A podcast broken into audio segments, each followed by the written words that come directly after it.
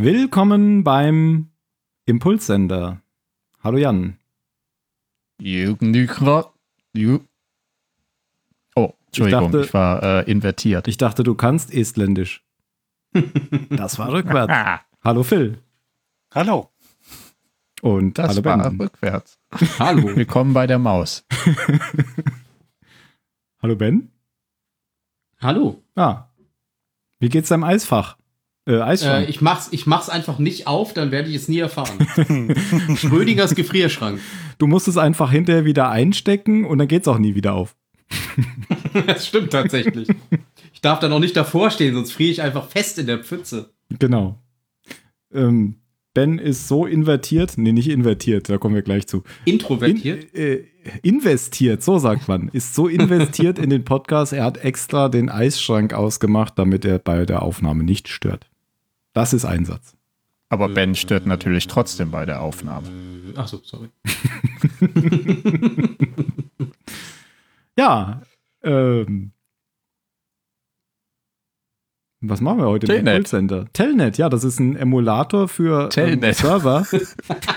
Kennt man aus dem Unix-Bereich, damit kann man sich auf Server connecten. Wir wollten heute über. Telnet sprechen. Wer kennt es nicht? Ja, Ja, viel Spaß, Tim. kennt man im Unix-Umfeld. Nein, Ja. wir wollen natürlich über Tenet sprechen. Den Film Tenet. Ähm, eigentlich müssen wir da am Anfang der Folge auch gar kein großes Geheimnis drum machen, weil die Leute den Titel alle eh lesen.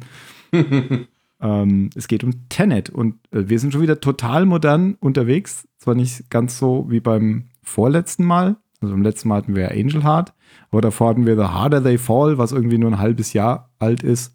Ja, wir sind ganz schön aktuell. Wir sind echt aktuell geworden. Das kommt durch Corona, glaube ich. Ja. Am Puls der Zeit. Mhm.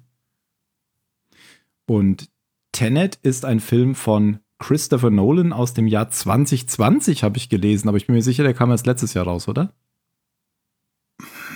Hm, Und lag wahrscheinlich ein Jahr rum.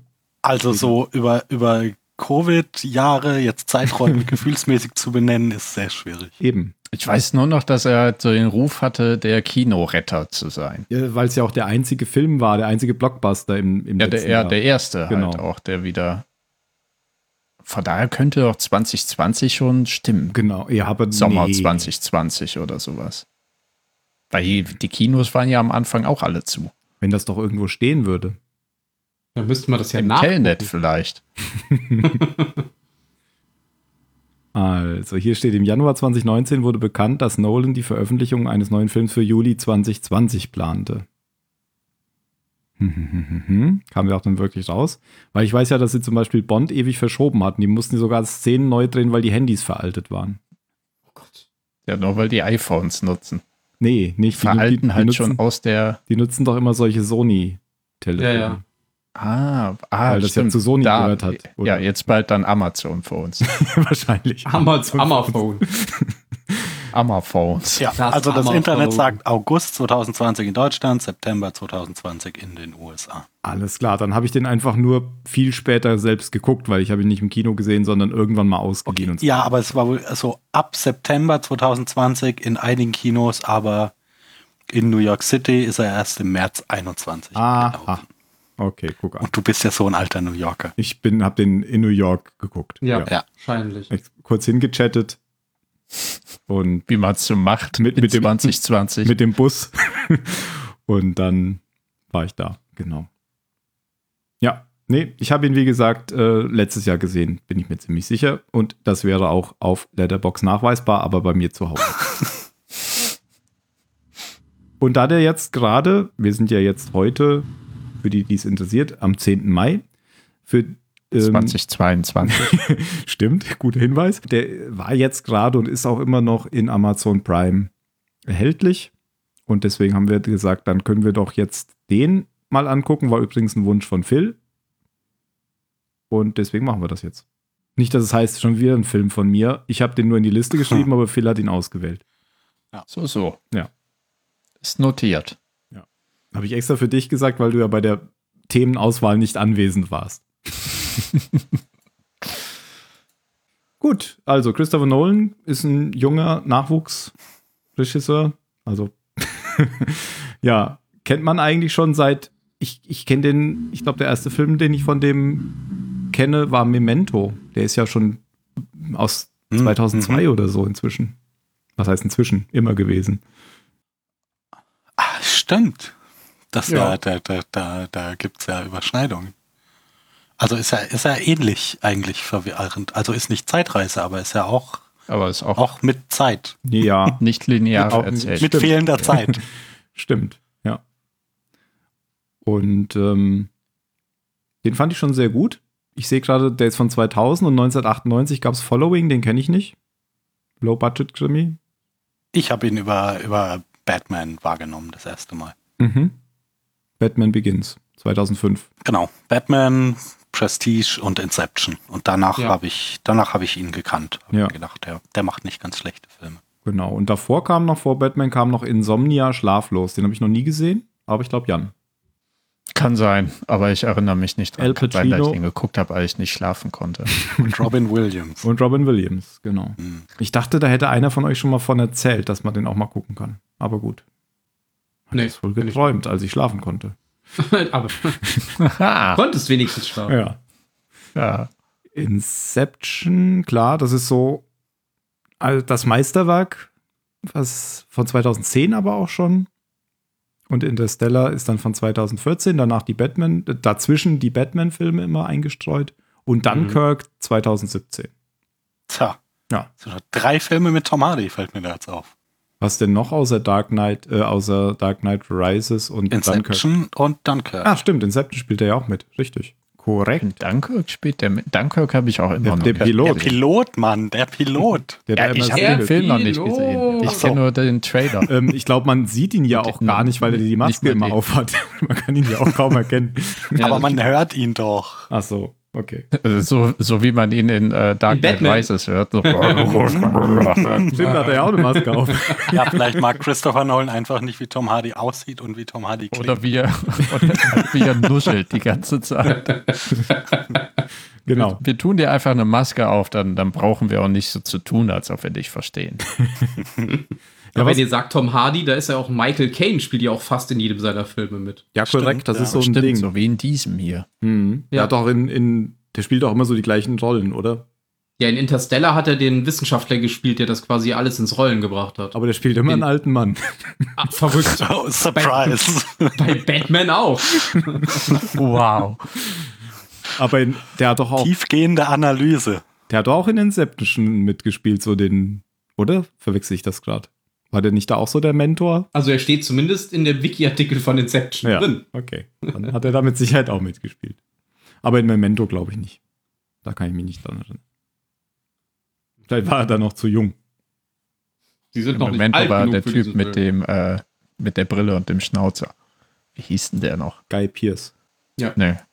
Ja? Eben, hab's grad eben auf im Carrie Film, aber doch nicht. Ach so, nee, Leonard Shelby hieß der im Film. Don't trust Leonard.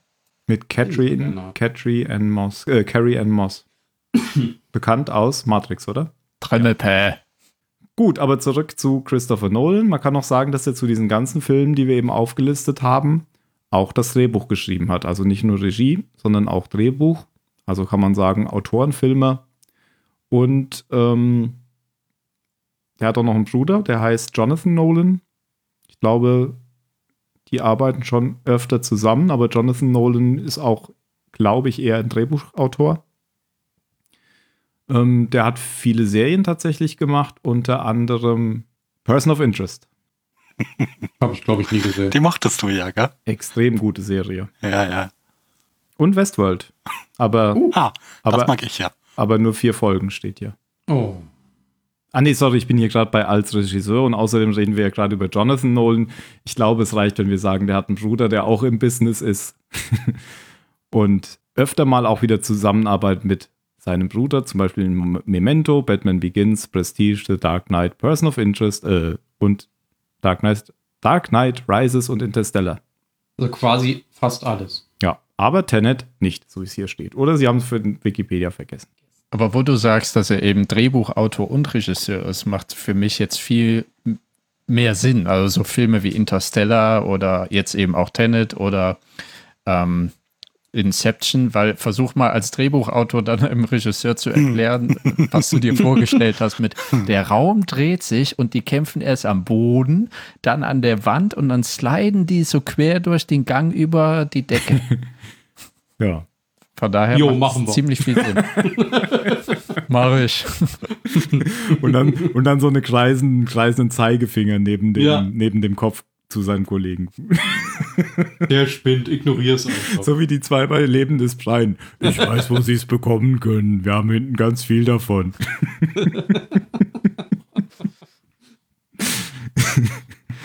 ja, ähm, die Genres oder, oder das Genre, was er, was er eigentlich immer macht, sind Actionfilme, die aber sehr, ja, auch irgendwie intelligent gemacht sind. Also nicht einfach dumme Actionfilme, sage ich mal, wie man das jetzt vielleicht von, von wem kennt. Michael Bay. Michael Bay, genau. Sondern da steckt oft was hinter. Und das ist bei Tenet auch wieder der Fall. Nämlich, Wobei ich bei, bei Christopher Nolan-Filmen immer so den Eindruck habe, da steht die Geschichte voll im Vordergrund. Und ich kann mit seinen Charakteren oft nicht so viel anfangen. ja, das wird auch viel gesagt, dass, dass die eher hölzern sind und wenig ja, Tiefgang haben. Und was auch oft noch über Nolan gewitzelt wird, ist, dass der ein Expositionsliebling ist. Aber das Meins kann ich gar nicht so richtig nachvollziehen. Verstehe ich auch gerade nicht, was damit gemeint Ja. ist. Also, dass der immer viel, ähm, viel lange braucht mit Exposition bis irgendwie. Ah, was- okay, okay. Exposition Um- ist ja um so erzählen, Vorgeschichte, genau, Einführung in die Welt und sowas. Ja, aber da, da ist dieses, dieser Film ja das absolute Gegenbeispiel. Finde ich eigentlich auch. Auch wenn natürlich dann viel äh, zwischendurch mal so lange Passagen und Monologe kommen, Ja, aber Tenet kommt schon schnell zur Sache. finde ich auch. Sehr schnell. Genau. Aber wenn, Also wenn in jeder Hinsicht. ich, ich werde nochmal drauf ansprechen, wenn wir an die Expositionsstelle kommen. Aber ich glaube, ihr wisst eh schon, was ich meine. Aber die kommt halt nicht am Anfang. In dem Film ist mit Anfang und Ende sowieso alles so ein bisschen fließend. wenn Genau, alles wenn- gefühlt gleichzeitig passiert. Denn es geht um Zeitreisen, aber, und das finde ich interessant an dem Film, ähm, Zeitreisen nicht in dem Sinn, wie man sie eigentlich bis jetzt gekannt hat, sondern in einer Art, wie ich sie noch nie vorher in einem Film Ja. kennengelernt habe. Das Nämlich stimmt, ja. Personen springen nicht in der Zeit, sondern bewegen sich entgegen der Zeitlinie. Sind also schon genau da, wo alle anderen auch sind. Bewegen Und sich, Gegenstände auch. ja, Manche. Gegenstände auch, genau. Bewegen sich aber rückwärts in der Zeit. Ja. Und ich sag gleich, ich habe mir keine extra, ich habe mir nichts extra zu dem Film durchgelesen. Und ich habe es nicht verstanden, deshalb stelle ich vielleicht jetzt manchmal dumme Fragen. Sehr gut. Dann versuchen wir das zu erklären anhand von Bildern von Personen, die am Rhein entlang laufen. Sag ich jetzt mal. Mhm. Ja. Okay. Ah, wegen Fluss und Fluss der Zeit und so. Oh. Äh, Eigentlich habe ich nur irgendwas in der Landschaft gesucht. Du schaust es aus deinem Loft und sahst den Rhein Genau, genau. in Frankfurt an der Oder. Oder so. Für mich ist der Film ein, ich, ich habe schon mal irgendwo gesagt, dass, ich glaube sogar auf Letterbox habe ich das geschrieben, das ist für mich ein Bond-Film mit Benefits. So würde ich den Film charakterisieren. Also man kann den als Bond-Film sehen, finde ich. Ja, also ich will auch gleich dazu sagen, es ist überhaupt nicht schlimm, wenn man wie ich an einem bestimmten Punkt in dem Film einfach entscheidet, okay, äh, nicht verstanden, äh, aber, aber ich gucke das jetzt trotzdem einfach weiter und Ja. man, man ist dann irgendwie nicht völlig raus und, und kann, kann dem Film, man, man kann den Film trotzdem angucken, wenn man manches Dinge einfach akzeptiert, dass das jetzt halt irgendwie so passiert, warum genau, wei- weiß man dann vielleicht nicht, aber man kann den auf jeden Fall problemlos gucken, ohne sich nebenbei ir- irgendeine, irgendein zehnseitiges äh, Dokument durchzulesen, was erklärt, wie das funktioniert. Aber man kann sich das trotzdem angucken, weil das Dokument, beziehungsweise ein, ich werde da was verlinken. Weil, Ja, natürlich kann man das, aber ich bin da kein großer, also ich, ich sträub mich immer ein bisschen dagegen, wenn es für mich innerhalb des Films nicht, nicht so gut erklärt wird, dass ich dann akzeptiere ich einfach, dass ich zu doof dafür bin. Oder dass der Film es nicht gut genug erklärt, wie auch immer. Und dann muss der Film aber trotzdem funktionieren. Und wenn er das dann nicht tut, dann ist es ein schlechter Film.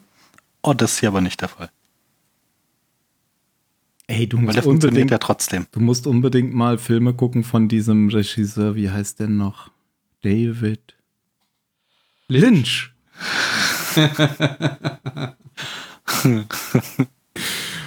Hm. Ja, Ha, ha, ja, habe ich doch schon mit stimmt. dir. Hast du schon, ja, stimmt. Einen, einen, aber nur einen. Mulholland Drive. Mulholland Drive, genau. Aber bleiben wir erstmal bei Und Christopher. den äh, hier äh, Dune, natürlich. Dieser Dune. Richtig. gibt es ja auch einen Podcast drüber. Stimmt. Dune, gutes Stichwort. Wegen Dune hat nämlich hier der, der Haus- und Hofkomponist von Christopher Nolan für Tenet abgesagt. Ach, das Der wusste ich gar nicht. Sonst immer, sonst immer Hans Zimmer gehabt und der durfte aber Dune machen und das war irgendwie so ein lebenslanger Traum von ihm, dafür Musik zu machen und deshalb hat er hier jetzt zum ersten Mal äh, Ludwig Göransson engagiert, der mittlerweile ja sich auch einen Namen gemacht hat. Ja, Genau. spätestens irgendwie durch Mandalorian habe ich den Eindruck. Genau, Mandalorian, Boba Fett, Book of Boba Fett, ja. Ah, Mandalorian, Black die, Panther hat er gemacht. die Titelmusik von Mandalorian finde ich ganz fantastisch. Ja, wirklich. Ja, ich mag auch das Lied von Book of Boba Fett, das immer am Ende der Folge eingespielt wird. Ja, Das habe ich noch nicht geguckt, aber Das ist womöglich das Beste an der Serie. Mandalorian. Ja, für mich ist das, ja, wir schweifen ab. Für mich ist das eine Serie. Für mich, ich sehe das gar nicht als zwei verschiedene Ja, Serien. ja, ja. Ich glaube, ich habe äh, mal ein Video über den, über den gesehen, wie der in seinem Studio sitzt und Musik und die Musik für Mandalorian gemacht hat. Da Ja, das haben die äh, als quasi Musikvideo für den Titelsong rausgebracht. Ah, okay. Wusste ich jetzt gar nicht, dass das der gleiche ist, weil ich mir den Namen nicht gemerkt habe. Aber ab jetzt werde ich mir den vermutlich auch nicht merken können, aber immer wieder auf ihn zurückkommen. Ein Schwede. ja, könnte man fast vermuten. Ja. Bei, Göransson. Genau. Also das wusste ich gar nicht. Interessant. Und das war noch eigentlich die Produktion. Steht nämlich, Entschuldigung, was, Mhm. was nur, also das ist ja wirklich ein total unterschätztes Feature bei Amazon Prime. Ich schimpfe ja gerne über Amazon Prime, aber diese, diese Trivias, die man sich da einblenden lassen kann, ich vergesse das immer beim Filme gucken. Dieses X-Ray-Ding Hm. da, ne? Ja, das ja, da das ist tatsächlich kannst. gut. Welche Super, Schauspieler ja. sind da eigentlich in der gerade Szene, in der gell? Szene? Genau. Ja, Äh, und welche Musik da- wird gespielt? Ja, und eben auch Trivia. Das Ja. wusste ich gar nicht, dass es über die Schauspieler in der Szene hinausgeht. Ja, das ist total, also ist, äh, wirklich, also Und das, ich was, das hat. Amazon Prime allen anderen Streaming-Diensten, Mhm. die, die, die ich nutze zumindest, ähm, voraus. Ich finde das eine super Sache. Das kostet ja auch keinen Platz oder so. Es muss halt, die Daten müssen halt hinterlegt sein für jede Minute, sage ich mal, im Film. Genau. Passend, ja. Ja. So, gibt es sonst noch jemanden von dem Stab? Sonst würden wir nämlich zur Besetzung kommen. Nö. Ich, mir fällt auch niemand Bekanntes ein, den ich da jetzt unbedingt nennen würde. Ja, und genau so ging es mir auch mit dem Hauptdarsteller. Den, Das- der, das war ich gut, kannte den ich. nicht. Also ich hätte jetzt gesagt, wenn, wenn ich jetzt zum Podcast komme, dann sagt der Phil, der klar, der hat auch mitgespielt bei The Wire. Aber hat er gar nicht. nee, nicht, nicht alle Wow. schwarzen Schauspieler waren bei The Wire. Ich dachte, Film alle nicht gesagt schwarzen oder er hat nicht bei The Wire mitgespielt. Beides. ich dachte, alle schwarzen Schauspieler haben bei The Wire mitgespielt. In die ein bestimmtes Alter haben. Aber nein, er war früher Sportler. Richtig. Wie Sport. Sport, wie in Wikipedia steht. Der hat aber in Malcolm X mitgespielt, sehe ich gerade. Den habe ich aber gesehen. Mit, mit Denzel Washington. Ja, und mit John David Washington. Dem anderen Washington. ja. Da, ja, gut, Sind dann die war vielleicht aber wahrscheinlich irgendein Nebendarsteller, den ich. Steht nichts von Denzel Washington. Scheinen nicht verwandt zu sein. Oh, lustig, er hat, er hat sogar, weil du sagtest, er ist Sportler, er hat mal eine Zeit lang in Deutschland gespielt bei, bei äh, Rheinfeier, bei dem deutschen Footballclub. Das machen ja viele Footballer, die in den USA nicht so richtig durchstarten. Für Die kommen dann zu uns. Heißt das wirklich Rheinfeier? Ja, also rein wie der Rhein und dann Feier. Ich will heute reinfeiern. Rhein Fire. I am the god of Rhine fire. And I bring you Fire. Rhine. Bratwurst. Du kennst, also, du kennst also auch diese Musikwerbung für irgendwelche Alben oder was war das? Ja, ich war auch äh, früher Freitag abends zu Hause. Oder Gab's nicht, gibt's das, war das nicht irgend so eine Werbung für so Classic-Rock-Alben oder sowas? Ja, Ja. ja, genau. Okay. Gut. Ansonsten gibt es, glaube ich, einen Film, den, wo ich zumindest schon mal die Besprechung bei irgendeinem Filmformat gesehen habe. Das ist Malcolm and Murray. Murray ist so ein Beziehungsdrama. Genau. Das ist von letztem Jahr. Ist ein, ah, ist Netflix Beziehungsdrama. Habe ich aber nicht gesehen. Da spielt er eben auch mit. Ja, aber ich kannte ihn vorher auch nicht. Hat auch nicht so viel gemacht. Gut, dann kommen wir zu einem bekannteren. Zumindest für mich. Und ich habe leider den Film verloren. Spannung steigt. Ich habe den Film verloren. Spannung Das steigt. ist. Wie, du hast den Film verloren. Du meinst Edward. bestimmt Robert Pattinson. ich meine natürlich Robert Pattinson. Ich habe die Seite. Batman. Ich habe die Seite verloren. Ja, ähm, Sehr, sehr äh, spät startender Schauspieler aufgrund von Jugendsünden, könnte man sagen. würde ich nicht sagen. Der hat doch hier, der hat doch, äh, wie heißt er denn? Bei Harry Twilight Potter gemacht. gespielt. Ja, aber Aber- spät starten kann man, kann man ja wirklich nicht Ced- sagen. Cedric. nein, nein, Ced- ich meine spät mit ähm, boah, boah, spät mit boah, was für ein Schauspieler, weil halt, halt als Cedric Diggory hatte er jetzt nicht so die Option, was viel rauszuhauen und erst recht nicht als Edward in Twilight oder den ganzen Vampirfilm. Erfolg, klar, aber ähm, abgestempelt als Ja, kein das, hat, guter das, Schauspieler. Das halten ja Leute ihm irgendwie heute noch völlig unberechtigt nee, dabei vorhalten vor. muss man ihm das überhaupt nicht. Finde ich. Also, Ja, ja, dann kannst, halt du, dann kannst du auch ähm, hier, ah, wie heißt noch der Anakin-Schauspieler? Hayden Ben. Christensen. Ja, Ja, gut, aber Hayden der- Christensen das auch vorwerfen. Ja, Den typ, aber- der Typ hat, aber tun sie der auch. hat Der- ihm der- nachher die der- Karriere halt versaut. Ja, ja, das ist natürlich albern. Und guck mal, der ist sogar jünger als ihr. Das schwer. ist mittlerweile bei vielen. Ja, das ist Fall. nicht, also die, die Zeiten, äh, die, die sind rum. Dass die Schauspieler alle, dass man denkt, naja, also noch, Noch könnte ich auch. noch ist alles drin. Ja, aber John David Washington, oh verdammt, der ist ja auch jünger als ich.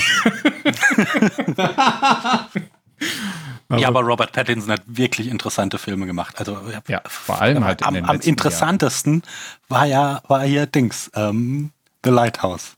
Ja, Oh ja. Weirder Film. Ja, den habe ich noch nicht gesehen. den mochte ich Genauso ja nicht. wie den anderen Amazon-Film hier mit Tom Holland. Ach Quatsch, Amazon, Netflix. Wie hießen die? Ah ja, noch? der war aber auch gut. Ja, der äh, steht schon direkt, seitdem er announced wurde, oder so auf meiner Watchlist, Ja. aber halt geschaut habe ich ihn noch nicht.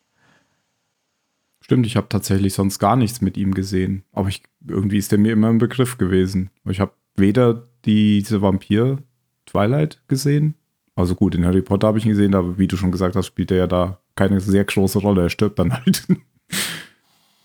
Und er ist, von, er ist von Hufflepuff. Ja, bestes Haus übrigens. Ja. Hat ja auch den, fast den, Tri nee, er hat den Trimagischen Pokal gewonnen. Ja, Ja, er hat er, auf jeden Fall in der Hand gehabt, ja. wo, wo ich ihn auch nicht schlecht fand, war in, äh, war in The King. Das war so eine Net, also ich habe ihn zumindest auf Netflix gesehen. ja. Er hat super gut diesen französischen Smug-Prinzen Ja, gespielt. Und ähm, was auch noch auf meiner Watchlist steht, aber äh, ich auch noch The nicht Devil geschaut hab. All the Time. Entschuldigung, den meinte ich. Genau, ja. Ja.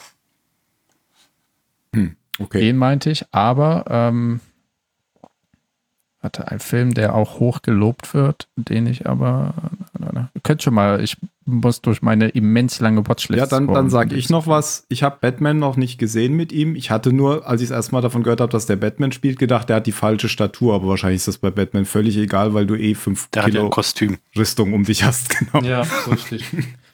Ich meine, äh, Good Time. Ja, der ist auch mit Robert Pattinson. Hat auf jeden Fall auf Letterbox eine Wertung von 4,0. Okay. Ja, ich muss tatsächlich dazu sagen, ich habe noch nie einen äh, Glitzer-Vampir-Film gesehen, deswegen kenne ich überhaupt gar nicht die Rolle, die er da spielt. Und ich kenne ihn tatsächlich nur aus den Filmen, die er daneben gemacht hat. Und deswegen, also ich mag ihn auch tatsächlich als Schauspieler. Ich gucke ihn mir auch sehr gerne an. Ich fand ihn auch sehr gut in diesem Film. Ich auch. Mir hat er extrem gut gefallen in dem Film. Ähm, das ist natürlich auch eine dankenswerte Rolle, die er hier hat. So der wissende Sidekick der ist ja kein lächerlicher Sidekick, aber so der, der irgendwie mehr Ja. weiß als alle anderen, das macht Leute halt immer interessant. Mhm.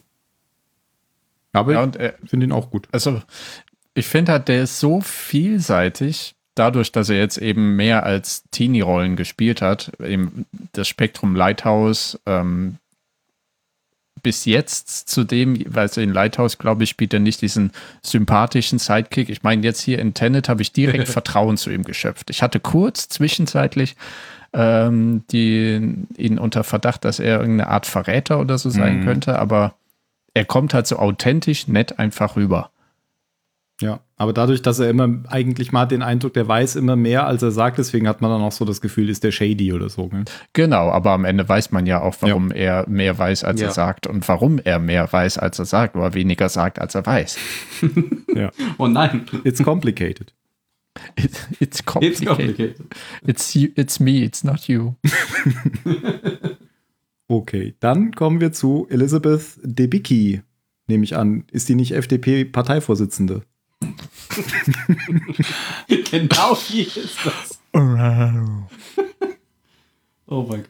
Ja, die könnte Ich ich. Ja. verstehe die Intention, aber der ist nicht mal Parteivorsitzender. Ach so, verdammt, aber du weißt, worauf ich angespielt habe. Irgendwas mit Partei.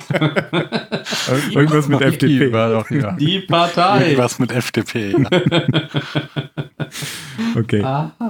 Kann man kennen aus zum Beispiel der große Gatsby? Weiß ich gar nicht, ob ich den überhaupt gesehen habe. Das ist Ja, der, mit das, Leonardo ja, DiCaprio. Ja. den habe ich gesehen. aber das ist nicht Ja. der mit Tom Hanks, oder?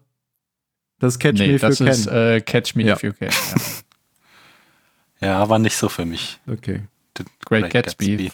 Nee. Ich erinnere mich nur noch, an, weil es halt ein Meme ist, an die Szene, wo er in die Kamera prostet. Ja. Ja, das ist genau, das Meme kenne ich natürlich auch.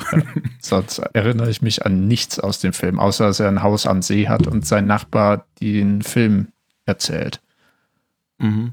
glaube ich. Also Codename Uncle habe ich gesehen. Ja. Den finde ich ganz Ja. gut. Guter Film. Was spielt sie denn da? Na doch, bestimmt Äh, die. wen? Nicht was. Na doch, bestimmt die, die Hauptdarstellerin. Genau, die Tochter, die sich verliebt da in den in den Henry Cavill, Anderen. oder nicht? Oder in. zu lange her. Wie heißt noch der andere? Ah nee, da spielt ja noch Alicia Vikander. Alicia. Vikander. Ja, genau. Oh, oh je. Ah. Und Hugh. Grant. Ah, nee, Moment. Naja, aber gut, äh, ich, äh, Dann weiß ich. das Gesicht ist bei mir auf jeden Fall nicht hängen geblieben, weil ich hätte, Nee. hätte ich, ich habe die hier jetzt mal wieder zum ersten Mal gesehen. Ja, ich kenne die aus ähm, The Cloverfield Paradox. Da hat sie auch mitgespielt. Da hat sie quasi die Antagonistin gespielt. Ja, Das ich sehe, dieser- ich dieser so einige Filme Cloverfield-Ableger gesehen, ja, aber von sie ist mir nie im Gedächtnis geblieben. Ah ja, und Guardians of the Galaxy hat sie mitgespielt. Hm. Zwei. Aber in voller Kostüm, Kostümmontur. Also Hm. Hat man sie wahrscheinlich nicht erkannt. Ja, wird Aber- aber auch wegen Tenet nicht im Gedächtnis bleiben. Genau. Das Einzige, was mir tatsächlich im Ged- Gedächtnis geblieben ist, ist, wie riesig die ist. die ist, glaube ich, 1,91 oder so. Mhm. Und äh, ich fand das immer sehr lustig, wenn sie neben dem Hauptdarsteller stand. Der da, achso, Hauptdarsteller. Ja, Der ja. ist aber auch groß, oder? 1,75 glaube Ah, ich. okay, dann. dann, äh, okay. Ach so, wir haben jetzt gar nicht gesagt, wen die spielen. Da müssen wir gleich noch machen, wenn wir einmal durch sind. Na, die, die eine Ähm, da. Ja, aber machen wir gleich, wenn wir einmal durch sind. Ähm, dann spielt noch mit ein, finde ich, bekannterer Br Brenneth, nee, wie heißt der? Kenneth Branagh. Branagh. Brenneth Kenneck. Brandon's keine. Ja. AKA, wir brauchen einen Russen. Spielt der immer Russen oder was? Kenneth Branagh. Irgendwie für mich schon. Okay. Ja, doch, aber der, den, den kennt man, der hat doch eine, eine lange Filmografie. Ja, ja. Ich kenne ihn auch aus Aber auch Harry Potter. irgendwie, irgendwie nur wegen seines Bartes erkenne ich ihn immer wieder. Oh, ja, okay. Bin ich jetzt rausgeflogen? Ach so, nee. Nee, nee, nee, wir sind noch alle da, wir waren nur entsetzt. ne, der, der hat ja auch bei Harry Potter Gilderoy Lockhart äh, gespielt, den besten Zauberer der Welt. Was? Echt? Ja, klar, das ist Gilderoy Oh mein Lockhart. Gott, da habe ich ihn aber jetzt. Boah, krass. Da war er halt nur ein bisschen jünger. Wow. Ja. Der, der hat immer so ein bisschen, also der, der- macht immer zwischendurch mal so, so ein normales Popcorn-Kino, aber ich habe Gefühl, so den, den groß, äh, am liebsten macht er so, macht er so übertriebenes Theater. So, Mhm. also der würde, glaube ich, am liebsten eher Theater machen als, als Film. Oh aber der Gott, hat der immer hat so einen den- den- Theatereinschlag. Der hat den Bösewicht in Wild Wild West gespielt? Ja, Ich, okay, dann erkenne ich ihn doch nicht nur am Bart oder nur am Bart. Ja, weil er da Krass. keinen Bart hatte wahrscheinlich. Oder Ja, Gilderoy er, hatte, Lockhart auch nicht. er hatte einiges nicht in dem Film. Ja. Und er hat ja auch, glaube ich, die, diese neuen Verfilmungen, Agatha Christie-Verfilmungen, den, Der den ja hier Poirot Mord. Mord im Nil. Mo- im Nil Mord und im im Orient. Orient. Im Orient Express Genau. und äh, genau. Der andere. ja, aber man kennt ihn, glaube ich, auch so, so äh, Henry V und Frankenstein und Othello, Ah, okay. so Hamlet, so Sachen. Ah, da, damit hat er sich, glaube ich, so, so. Und der hat in Valkyr, Operation Valkyrie mitgespielt, neben Tom Hanks. Ach, Tom Hanks, äh, Dings. Wisst, Tom Cruise. Tom Cruise. Aber ich weiß jetzt, warum er mir da so bekannt vorkam, weil in, in hier in dem einen so ein Jack Ryan Reboot, ähm, den er auch Regie geführt hat, da spielt er, glaube ich, auch den Bösen und hat eben auch diesen Vollbart und heißt Viktor und Hm. spielt, glaube ich, einen Russen. Deswegen kam mir das so bekannt vor. I see, I see. Ja.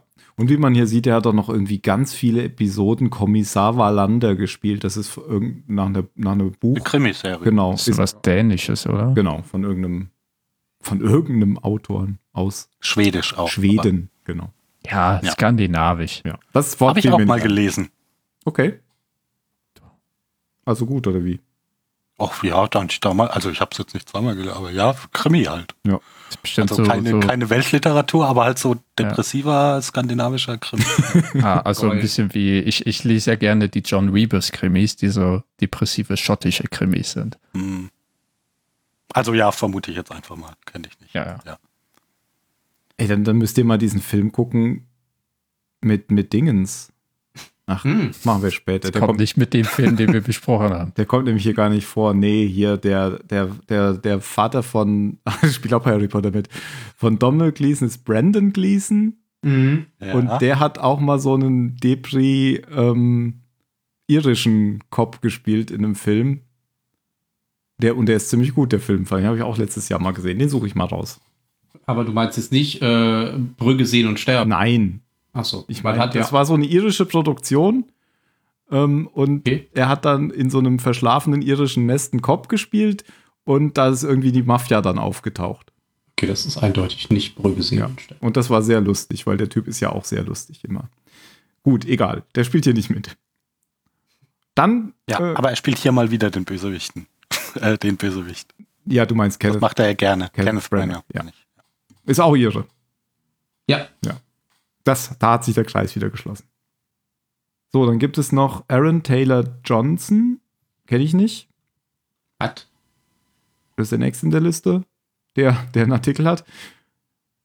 Also ich Ähm, meine, mit Watt wie die kennst du nicht. den ke- muss ich den kennen? Pff, Ja, also da du wahrscheinlich die Marvel-Filme nicht gesehen hast, eher nicht, aber du hast doch bestimmt Kick-Ass gesehen, diese Nee. Comic-Verarsche. Nein, Habe ich nicht Oh, gesehen. Da hat er die Hauptrolle gespielt. Okay. Und bei Marvel hat er halt Quicksilver gespielt. Den Mhm, schnell Den coolsten aller Superhelden. Ja, Okay. den Bruder von Scarlet Witch. Ich sehe sonst nichts, was ich gesehen haben könnte, wo der mitspielt. Und Godzilla, im ersten Godzilla-Film hat er die Hauptrolle gespielt. Godzilla. Du meinst Godzilla. den, äh, Das ist doch nicht der erste Godzilla-Film, oder? Also der erste neue von dieser Trilogie, die es jetzt gibt. Also ich kenne nur den mit Jean Reno, das ist der nicht, oder? Den, der zählt auch nicht, weil Das der Emma. existiert einfach nicht. hey, das stimmt überhaupt nicht. Der, der Ja. Godzilla ist meine halbe Kindheit. Siehst du? Ja, Mann, Puff Daddy. Hier. Gar keinen Fall. Come with me. Und selbst das war nicht der erste, Oder weil da gibt es noch so japanische aus den 50ern. Naja, die zählen ja auch nicht. Die, ja, doch, die sind geil, wenn da irgendein, irgendein Typ im Godzilla-Anzug durch so eine Miniaturlandschaft Genau. Ja, das ist mega gut. Und, die, und das ist halt ein geiler Godzilla, weil der macht einen Dropkick.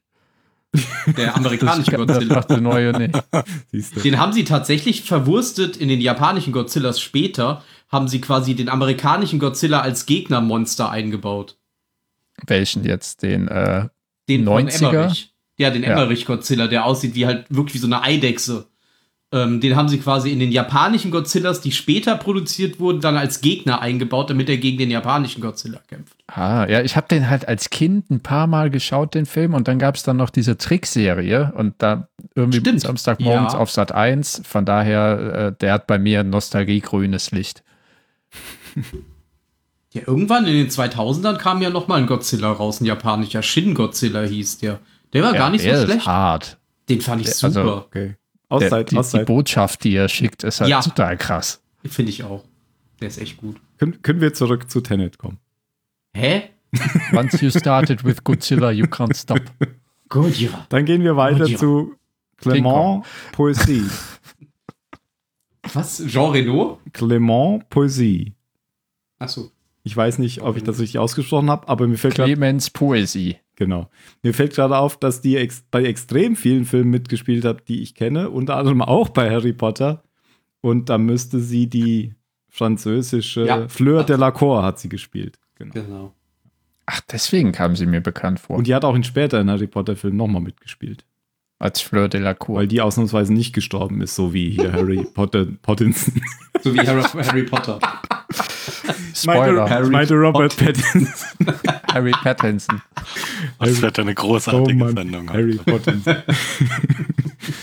genau, und dann haben wir noch eine Person, die ich noch nennen will, weil ich ihren Vater kenne, und das ist Fiona Dourif. Oh ja. Persönlich? Ja, weil Mhm. ihr Vater ist nämlich Brad Dourif, habe ich extra nachgeguckt, weil mir Dourif so bekannt vorkam, den wir ja alle kennen als. das sieht man doch am Gesicht. Finde ich auch, ja, total. Mega, die sieht genauso aus wie ihr Vater. Aber der Phil Hammer. weiß bestimmt nicht, wer das ist. Prima Schlangenzunge. Genau. Ah. Oder der Mentat, der Hakon im alten Dune-Film. Ja. Ah, ja. Und wer ist sie hier? Nein, nicht sie, ihr Vater, Mensch. Ja, aber wer genau. ist sie hier? Die äh, zweite, also die stellvertretende Kommandantin von dieser paramilitärischen Einheit. Ja, Wheeler. ja, ja, ja. Also Ihm sozusagen Also- äh, das Pendant zu Ja, okay. Aaron trägt, die Taylor ganze, Johnson. trägt die ganze Zeit eine Maske und das ja, man eben, sieht sie also die, tatsächlich die nur am ganz Ende kurz mal nur- ohne Helm. In der, wo sie ihm dieses, dieses Zeitprinzip erklärt. Da sieht man sie tatsächlich mal kurz ohne Helm von vorne. Ja, Ja, also nicht, nicht, nicht wichtig, nicht erwähnt. Nein, Michael nee. Caine gibt's noch. genau, wollte ich auch gerade sagen. Michael Die, ganze, das kennt, die kennt doch niemand. Der saß auch ohne Maske im Restaurant. und hat schon angefangen zu essen. Und Unerhört. Ja, damit er keine Maske tragen muss. ja, Ich esse doch. genau. und äh, ja, den gibt es auch schon seit 400 Jahren oder so und er lebt immer noch. Ja, Ähm, der altert irgendwie auch nicht mehr. ja, irgendwann hört man auf zu altern. Aber er ist Ja, auch schon das 1933 geboren, also jetzt schon fast. Dieses Jahr wird er, nee, ist schon geworden, schon 90. 33. Ja. Dann wird er nicht 90. Dann Der wird hat er vor nächstes zehn Jahr Jahren 90. oder Ach, wir haben so, ja hat erst er einen guten, 22. Ach Gott. Ja. Hat er so einen guten, hat er einen guten Film gemacht, wo er so, da war er ja auch schon alt vor zehn Jahren. wo, er, wo er so als Re- Rentner anfängt, Le- Leute, Leute zu vermöbeln. Was? Ähm, Das klingt cool. Wie heißt der? Das will ich sehen. Warte. Harry Brown. Ah, vor Inception. Also es ist nicht 2009. lustig. Der ist kein Okay. lustiger Film. Aber das ist ein Nö, guter das Film. brauche ich auch nicht gerade. Aber es sieht aber gut aus. Es gibt auf YouTube eine ganze Serie, die aus Fernsehern aus wahrscheinlich aus den 70ern mitgeschnitten ist mit ihm, wo er Schauspieltipps gibt. Das war auch, fand ich sehr interessant. Da bin ich reingestolpert und dann war es irgendwie vier Stunden um. Ja, das Ja, wollte ich nur sagen. manchmal auf YouTube. Ja. das heißt, er einfach so mit so einer Lederjacke und hat irgendwelchen äh, Nachwuchsschauspielern irgendwie gezeigt, wie man, wie man schauspielert, so mit so Kameratechniken und sowas. Fand ich toll. Ach, sieh mal einer an. Mario hat Harry Brown geguckt. Dafür hat er Zeit. Aber nicht für uns. Das macht man nicht so alles im Knast in Wien. Gut, ich würde sagen, das reicht an Das Schauspiel. reicht an Schauspielern. Jetzt müssen wir nur noch sagen, was, wen die spielen. Das haben wir nicht vergessen. Hm. Aber es macht nichts. John David Washington. So wiederholen wir jetzt die Namen nochmal und das ist pädagogisch sinnvoll. Ja. Ja. Wiederholung ist das beste didaktische Mittel. Er spielt einen, den Namen, der Name kommt nie vor, ne? Der ist einfach nur der Protagonist. Ja, so nennt er sich auch selbst. Ja, manche sagen auch ein Protagonist, aber er behauptet ja, er ist der Protagonist. Ja. Ja. Gar nicht egoman. In der Wikipedia steht dafür der Protagonist, ein CIA-Agent. genau, das ist der Hauptdarsteller, also James Bond sozusagen, ja. wenn wir mal bei der Analogie bleiben. Oder hier ähm, der CIA-Kumpel von James Bond. Das ist Neil, Felix Leiter. Aber er ist ja Ex-CIA, der James Bond. Hä? Nein, den, den du jetzt hier im Film Ach James so. Bond genannt hast, er war ja bei der CIA. Ja, der ist doch ist doch immer noch bei der CIA. Ja, gut, jetzt ja im Laufe des Films ziemlich schnell dann nicht mehr, weil er ja als tot Ja. erklärt wird. Ja, okay. Da hast du recht. Genau, aber das ist John David Washington. Dann kommt Robert Pattinson. Er spielt Neil. Der heißt nie einfach Neil und ist sozusagen, ich habe es ja eben schon als Sidekick bezeichnet, äh, er wird so ein Berater von ihm. So wird er eingeführt. Ja, und Partner. halt Wird ihm auch. zur Seite gestellt, genau, ja. Und dann haben wir Elizabeth Debicki, Catherine Barton heißt sie. Und das ist die Ehefrau vom Bösewicht. Wird Ja, aber schon auch ein bisschen, also genau. ja, aber das, also ihre Rolle beschränkt sich nicht drauf, Nee. Ehefrau zu sein. ähm, sie ist sozusagen, sie leidet darunter, dass der ähm, egomane Bösewicht, dann können wir auch gleich sagen, Kenneth Branagh spielt den Bösewicht, Andrei Sator, dass er sie sozusagen vereinnahmt und sie nicht gehen lassen will, weil die führen eigentlich gar keine glückliche Ehe mehr, ganz im Gegenteil. Und er will, der, dieser äh, Sator, der will sie einfach nur nicht gehen lassen, weil er sie, wenn er sie nicht besitzen kann, dann darf sie niemand besitzen. Tja, wie man halt so über Frauen redet, ne? Ja.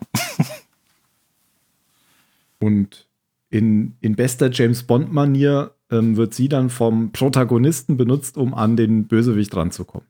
Ja. Wie wir dann später sehen. Und er ist auch wirklich so ein, ich finde, das war mal wieder, wieder ein Bösewicht, der, der gar nicht so grau ist und irgendwie, eigentlich kann man ihn ja verstehen. Und das, das war mal wieder so ein richtiger, ja, okay, das ist der Bösewicht. Er ist, er ist super sadistisch, er hat einen russischen Akzent, ähm, da, da passt alles. Er will, die, er will die Welt vernichten, er will nicht nur, er will nicht nur irgendwie reich, sondern er ist ein, ein richtiger, äh, ja, James Bond Ja, genau, passt total ins Bild. Voll. ins James Bond-Bild. Ja. Ja. Und dann haben wir Ives, das ist Aaron Taylor Johnson und der spielt den Kommandanten der einen Einheit. Genau, also von, von Tenet, von dieser Einheit, zu der John David Washington abkommandiert wird, die, der, deren mobile Eingreiftruppe. Halt. Genau, im Film erkennt man ihn dadurch, dass er so einen Hipsterbart hat, gell? Der hat so ein, immer so eine Wollmütze auf meistens und dann so ein Hipsterbart. Weil mit dem Foto in der Wikipedia finde ich, also würde ich ihn jetzt nicht erkennen. so, und dann, An seinem Akzent kann man ihn immer gut raushören, finde ich. genau. Und jetzt haben wir, jetzt weiß ich wieder nicht mehr, wie man sie ausspricht. Da steht ja auch die Lautschrift in Wikipedia. War gar nicht falsch. Clement Poesie. Ich weiß Jan. nur nicht, ist sie, ist sie die, bitte? Ich wollte nur hören, wie Jan sie ausspricht. Ach so, Jan. Was weiß ich. Oh, Clemens Poesie oder was? Ja. Das ist Okay. Barbara. Ähm, ist das die Wissenschaftlerin? Müsste eigentlich, oder? Ja, die Wissenschaftlerin vom Anfang. Die, das, Die- die, die, Expositionswissenschaftlerin. Die, die, die so die erste, genau, die das erste, für das, das erste Mal Genau. für den Zuschauer erklärt, wie das mit diesen in zeitinvertierten Genau. ähm, Ah. Gegenständen funktioniert. genau. Zu der gibt es auch noch eine Theorie, dazu später mehr. Kann ja von euch dann auch mal einer erklären, Ja. wie das so funktioniert. So, das hat sie auch schon gemacht.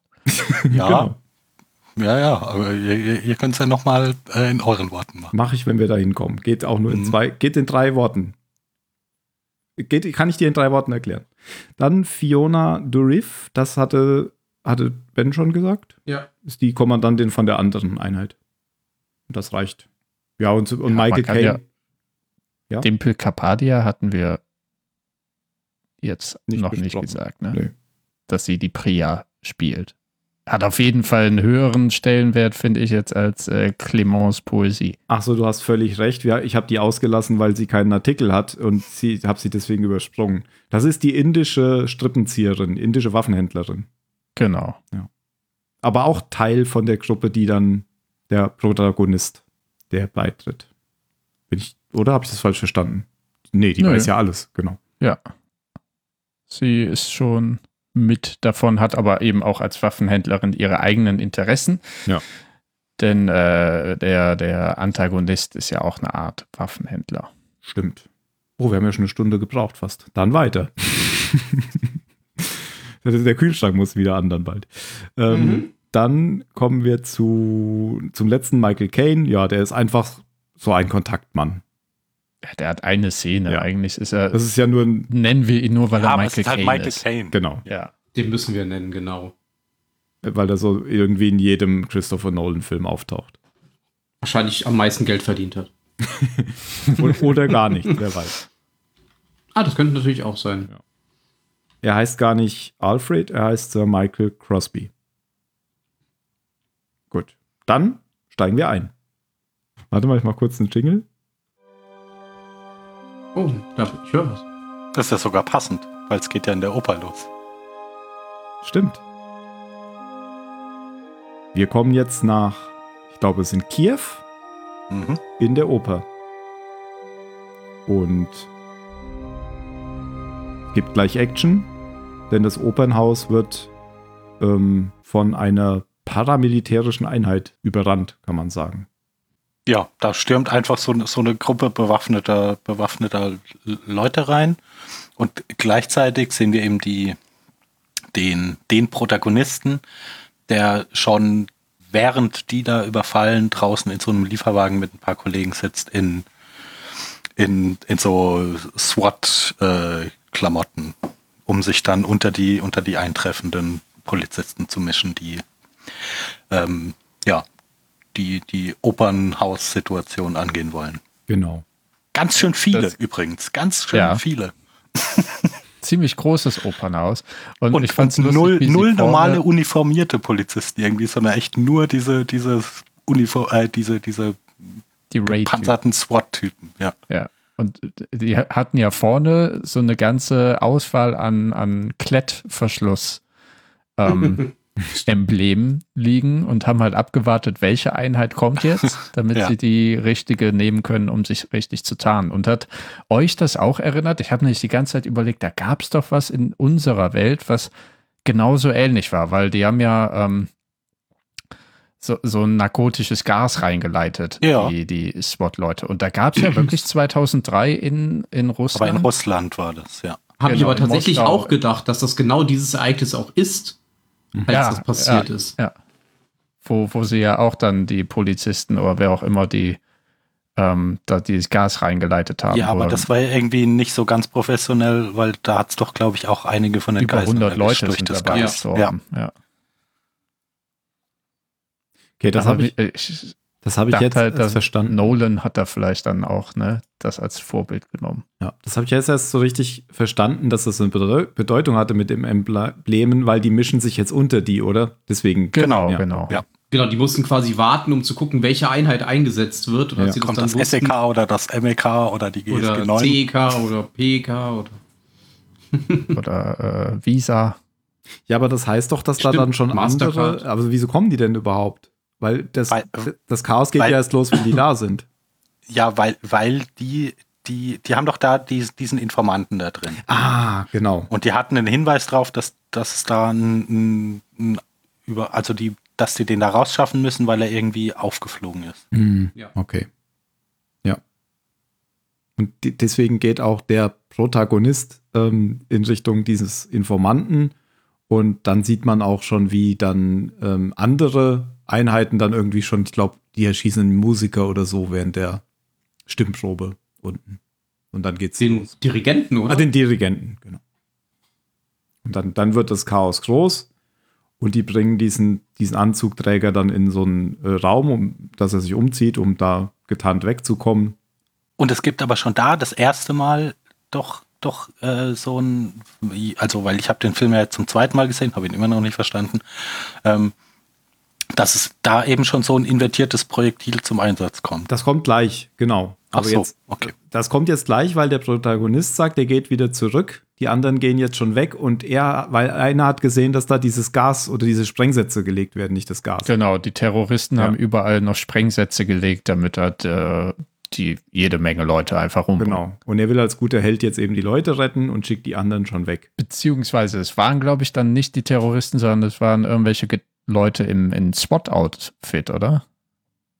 Ja, die sehen halt alle sehr ähnlich aus. das ist das Problem. Naja, die Terroristen Naja, haben da- das- das Sturmmasken waren- an. Ja, und das andere, das waren halt irgendwelche Leute aus der Zukunft, also die von, von den Bösen. Genau. genau, Oder? die von, den, von den Russen bezahlt. Von den wurden. richtig, genau, Genau. von Sator. Genau, das weiß man aber ja jetzt noch nicht. Ja gut, aber wir, wir, wir, wir also wir müssen Wir das jetzt parallel in der Zeit. Ja, Ja,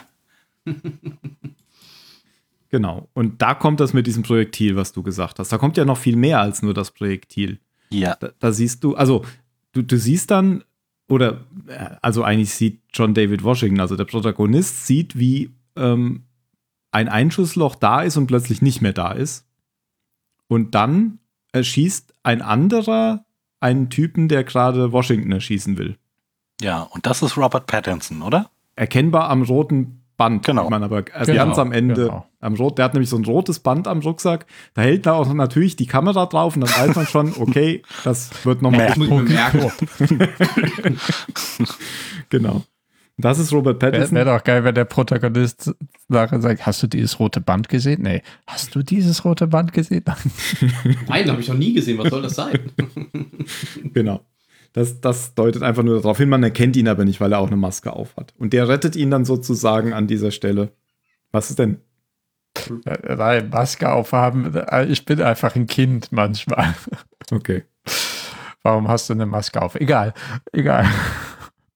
Du findest, Ja, und immer, das ist das du findest erste Mal, immer noch dass wir- das, nach vier Jahren Pandemie, drei, keine Ahnung, findest du immer noch das Wort Maske aufhaben seltsam. und erinnert dich Nee, an okay, du kennst es anscheinend nicht. Doch, Warum liegt hier Stroh? Auch, Ja. aber es lag überhaupt kein Stroh in der Oper. Ja. Weißt du das? Völlig Ja, abwegig. Vielleicht lag da auch Stroh rum. rum. Oh, nee. Oh. Okay, aber ich muss jetzt, ich muss jetzt eine viel wichtigere Ja. Frage stellen. Der, der Protagonist wird ja dann gefangen genommen. Richtig. Ja? Ist derjenige, der, der, der ihn da verhört, ist das äh, hier Red Menace? Oder wie hieß er? Ach so, nee. ist er nicht. Red Nee. Scare. Red Scare. Du meinst den Haupt, also auch den aus ähm, Stranger Genau, Things, ne? Nein, nee, aus den aus Watchmen. Watchmen. Der mit der roten Ach Maske, so. mit der roten Strumpfmaske. Oh, das ist eine sehr. Weiß ich nicht, ich habe den ja Wer nur mit roter Strumpfmaske gesehen. Ah. Ja, er schlägt ähnlich. Aber da ist auch davor in der, in der Oper das erste Mal, dass den Zuschauenden irgendwie so gezeigt wird, oh, hier, hier passiert in diesem Film was Weirdes mit der Weird. Kugel, die ähm, den Protagonisten rettet. Denn das ist eine invertierte Kugel. Mhm. Genau. Im Moment ist es erstmal nur komisch, aber bekommen wir dann gleich. Ja, Ex- Wo ich mich frage, ist, äh, ähm, ist denn aber Neil invertiert oder nur die Kugel, die er hat? Hm, Ich glaube, Neil ist nicht invertiert. Das ist eine gute Frage. Das macht alles keinen Sinn. Weil ich weiß nicht mehr, wie er gelaufen ist. Ist er rückwärts gelaufen oder vorwärts gelaufen? Nee, ich glaube, er ist vorwärts gelaufen. Ist auf jeden Fall die Treppe runtergelaufen, aber vorwärts, ja. Ah, vielleicht ist er als Invertierter einfach rückwärts gelaufen, damit wie andere Leute Damit aussieht, das als nicht der auffällt. Mega. Möglich. Mm, boah, stell dir das mal vor, der, weil du musst ja, wenn du äh, irgendwie in die Zeit zurückreisen willst, dieselbe Zeit einfach dann normal invertiert leben. Und um nicht aufzufallen, musst du alles rückwärts machen. Das ist so anstrengend. Ja, man kann sich auch einen Knoten denken. Oder einfach beschließen, egal. Ja, weil äh, stell dir mal vor, du nimmst dann nicht invertierte oder invertierte Nahrung zu dir. Das ist, uh. Ne? Und am Ende bist du noch allergisch dagegen. Ja. Ja, okay. Ja, gut, dass man in diesem Film Leute nicht trinken oder essen sieht. Das stimmt. Ja. Über diese Effekte müssen wir uns dann auch nochmal unterhalten, denen man dann ausgesetzt ist und ob, und ob, ob das irgendein Fünkchen Sinn macht oder überhaupt Ja, keinen. wenn, wenn Phil nicht dabei ist, weil wir machen uns sonst Knoten. Ach, ach ja, stimmt. Ja. Aber weiter. Also, du hast ja jetzt schon gesagt, der, Phil, der Protagonist, wird gefangen genommen dann bei dieser Aktion und wird dann, äh, wie man das so gerne macht, äh, zwischen äh, auf einer belebten Zugstrecke in so einem Rangierbahnhof oder so, wo ganz viele Gleise nebeneinander sind und viel Krach ist, wird er dann sozusagen gefoltert und verhört. Das ist korrekt. Ja, und bevor er eine, äh, seine CIA-Suizidkapsel schlucken kann, nehmen sie ihm die aus dem Mund heraus. Nee, nehmen sie nicht. Nehmen sie nicht? Schaffen sie doch nicht. Nee, er findet sie in seinem Schulterpäckchen da oben. Sie haben sie ja Ah, ja, ja, genau, genau. So rum war es. Da nimmt er sie raus und dann äh, sein so, Kumpane, Ja. sein Kamerad, der schon vermeintlich tot auf dem Boden liegt, der äh, holt sie irgendwo aus dem Ärmel raus oder Der holt so seine und hält eigene sie raus. hoch. Ja. Dass, ähm, dass dann eben der Protagonist sich nach vorne schmeißen kann und die Suizidkapsel essen kann und halt Nom, nom, nom. entsprechend ihrer, ihrer Beschreibung äh, sich umbringt. Genau. Und da, das ist halt dieses, der, der, wo der Film so schnell zur Sache kommt, ne? Im, im, der war gerade noch in der, in der Oper, er wird gefangen genommen, sch, richtig harter Schnitt zu äh, dem, dem ähm, Bahnhof, wo er verprügelt wird. Zack, richtig harter Schnitt zu, er wacht auf in einem Bett. Ja, und das sind die ersten zehn Minuten. Ja, Ja. tatsächlich. Also es ist Und das kein, geht halt. wir, wir, wir lernen ihn erstmal kennen und es gibt irgendwie ein Briefing und man kriegt so ein grobes Also allein schon, dass es direkt mit, mit Action losgeht, ist ein, ist ein, ein Ja, aber halt die, die, die Zeit zwischen Ortswechselreisen, die wird nahezu nie gezeigt. Also Mhm. nicht, nicht wie jetzt im, das andere Extrem Indiana Jones, wo man halt das Flugzeug über eine Karte fliegen sieht, über die rote Linie. Aber hier ist immer zack, Ortswechsel und dann passiert an dem einen Ort die Action. Das stimmt. Weil jetzt sieht man ja sofort, und das finde ich aber eine ziemlich interessante Kulisse, diese Windräder da, ich glaube, das ist vor Dänemark. Ja, bestimmt und- irgendwo. Genau. Ja. Und man sieht halt auch dieses gelbe Schiff, auf dem der jetzt ist, so im, im Wind. Ich glaube, so eine ganze Flotte, die man da sieht an Schiffen äh, entlangfahren. Ja, auf jeden Fall, diese Szene kommt ja später auch nochmal. Stalsk 12. Nee, das ist die russische Stadt, Genau, das ist die verbotene Stadt. Ah, die okay, okay. Stadt. Ah, das ist, ah, ja, ja, ja, ja. die es auch tatsächlich gibt, glaube ich, ne? Oder gab, ich weiß es jetzt gerade gar nicht. Ja, kann sein. Können wir ne ja, nochmal. also diese, diese Art von, die, diese geschlossenen Städte, die gab es auf Hm, jeden ja. Fall. Gibt es ja auch einen Wikipedia-Artikel. Dann muss es die ja geben. Genau. genau. Und äh, der, von de- dem wird jetzt erklärt, dem, dem Washington, dass er jetzt quasi ja als tot gilt und gar nicht mehr Teil der CIA ist, aber sie hätten hier was Besseres. Genau, weil er hat jetzt die, den Test bestanden. So, er, er, war, er war bereit, sich zu opfern für die, für die Mission und dann, dann ist er jetzt ready für, um, um eine Stufe aufzusteigen. Genau. Und der, der ihn da brieft, ja anscheinend nicht so richtig. Also so habe ich das zumindest verstanden. Weil der, der weiß ja nicht so richtig Bescheid. Der, der schickt ihn ja nur, der schickt ihn ja nur weiter. Mhm. Und ich habe das auch so verstanden, dass der in, dass der auch mal so, in- so eine, in so einer Situation war und den Test nicht bestanden hat. Deshalb hat er eigentlich keine Ahnung, was los ist. Ah, dich okay. eingeweiht, ja. Gibt ihm auch dann noch so dieses. Phil, du hattest recht, es ist Red Scare. Ah, Guter Mann. Der Schauspieler heißt Andrew Howard und ist Welsh Actor. Actor. Ja, Also das, ist noch nicht das mal haben wir ja damals schon. Genau. Aber, er- aber Geboren in Cardiff, in der Doctor Who-Stadt schlechthin. und äh, was wollte ich jetzt noch sagen? Nix. Habe ich es kaputt gemacht. Achso, er gibt, er zeigt ihm noch so einen Freimaureranschlag. Dieses, dieses komische, diesen Tenet-Hand. ja, stimmt. Ja. Und, und die, Hey. irgend so eine er Erkennungsphrase. Ja. Ja. Der ja aber auch irgendwie Sinn macht, ne? Dieses Ineinandergreifen von den zwei, Sehr symbolisch, ja. Ja. zwei Zeitlinien, was auch immer man es nennen möchte. Oh, ich habe die Erkennungsphrase vergessen. Es war was mit Dawn oder Dusk. Also mit, Irgendwas in Dämmerung. genau. Ja. Ja. Wie ja auch Gut. Tenet selber, da, da, da war ich viel zu doof dafür. Das ist ja auch so ein, so ein, so ein Begriff, der, der sich ja super anbietet, weil er von vorne und von hinten Genau. gleich ist. Ja. Das ist auch Otto. Das, so, sowas merke ich natürlich nicht. Ein Palindrom nennt man das. Worte, die man von vorn und von hinten gleich lesen kann. Das ist aber ein bisschen, also der, der, der den Begriff geprägt hat, der hätte doch Palint, also der Stimmt. Begriff selber hätte ein Palindrom Ja. sein müssen. Das wäre Dieser super. Idiot. Ja. Amateur. Es gibt sogar ganze Sätze, die ein Palindrom sind. Ich kenne zum Beispiel, ein Neger mit Gazelle zagt im Regen nie, Nein, das sagt man nicht. weil man Neger nicht sagt. Ja. Dann war das halt früher ein. Zelle. Ach so. Aber auf jeden Fall kann man den auch rückwärts sagen, dann ist es das Gleiche.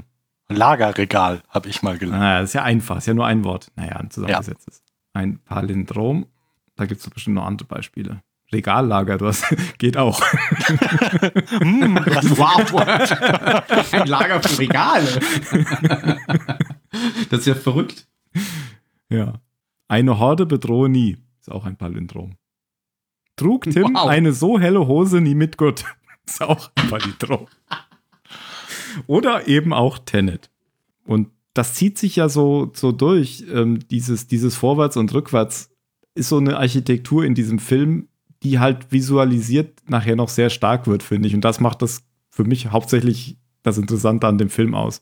Dass man das eben visualisieren kann, sehr schön, diese Art von Zeitreisen. Und dass sie das hier halt auch tun. Hm. Aber da sind wir noch nicht. Jetzt erstmal muss er in, in einer Windkraftanlage, also in so einem, wie nennt sich das? Windrad? Ausharren, bis er da abgeholt wird. Das habe ich nicht so ganz verstanden. Ich glaube, es geht einfach darum, er mischt sich dann unter die eigentlichen Arbeiter, um da wegzukommen. Ungesehen, oder? Ja, der, ja, Ja. Der, der reist doch mit diesem Chef da an. ja. Ja. Und Genau, genau, kommt damit wieder zurück mischt sich dann ein und jemand anderes nimmt ja auch seinen Platz ein, damit irgendwie, damit keiner Ja. fehlt beim Durchzählen. Ach so, okay. Das ist dann Und so. geht dann geht dann in diesen äh, in dieses oh, weiß ich, habe ich vergessen, in irgendein Gebäude, wo die Wissenschaftlerin Ja. auf ihn wartet. Einfach um die Spuren zu verwischen, dass er jetzt sozusagen wirklich tot ist. Also um zu zeigen, dass der eigentlich tot ist. Ja, und auch, dass, dass da niemand geheim transportiert wurde, weil 35 Arbeiter sind eingestiegen, aber nur 34 Ja. sind angekommen. Genau. Das klingt wie ein Rätsel oder so. Wenn vier 35 Arbeiter 35 Minuten brauchen. Um ein Windrad aufzustellen. So, wo sind die denn jetzt eigentlich? Dann. Ja, in Hm, Dänemark. Dänemark. Dänemark, Okay. oder? Genau. Ach stimmt, da sieht man ja noch kurz, wie er mit dem Auto fährt, so ein Stück. Ja. Und dann kommt er zu dieser Wissenschaftlerin und macht dieses geheime Handzeichen und sagt auch noch gleich diesen Spruch. Dann erkennt sie ihn und gibt ihm Tee. So, und jetzt bitte deine Drei-Wort-Erklärung. Wie funktioniert das mit diesen invertierten Gegenständen? Macht keinen Sinn. Ah, danke. ja, gut, okay. Reicht mir tatsächlich. Bin ich völlig zufriedengestellt. Ja, sie erklärt jetzt ihm ja, also ihr könnt da gern was anderes zu sagen. Ich finde, das macht keinen Sinn. Also, ich kann erst mal sagen, was sie erklärt für die Zuhörer und dann könnt ihr ja noch mal Ähm. Meine Drei-Wort-Stellungnahme dazu ist I don't care. ja. ich, ich, finde, ich finde das äh, viel interessanter, wie diese Tore nachher funktionieren, weil das macht wirklich Sinn. Aber das hier macht für mich keinen Sinn, diese Objekte. Also es geht, die, die Wissenschaftlerin zeigt ihm jetzt Objekte, bei denen Ursache und Wirkung vertauscht ist. Das heißt, die Wirkung passiert, bevor die Ursache passiert. Und das zeigt sie ihm, indem sie ihm eine Waffe in die Hand gibt und dann ähm, ist zuerst das Loch in der Wand und dann ist hinterher die Kugel in der Waffe und das Loch weg. Ur Ursache und Wirkung stimmt dann nicht so ganz, weil sie sagt zu ihm noch, weil der sagt, hä, wie soll ich denn das machen? Die ist ja schon geschossen worden. Und sie sagt ja zu ihm, nee, denke nicht in Ursache und Wirkung, also denk nicht linear. Die sagt ja einfach, die Entropie von denen läuft rückwärts. Also in dem Fall, die Entropie bleibt konstant oder sie nimmt ab, was gegen den zweiten Hauptsatz der Thermodynamik widerspricht und deswegen eigentlich, wie du sagst, Blödsinn ist. Aber sie sagt explizit zu ihm, dass eben das nichts mit Ursache und Wirkung zu tun hat. Also ich dachte, das wäre einfach nur unterschiedliche Begriffe fürs Gleiche.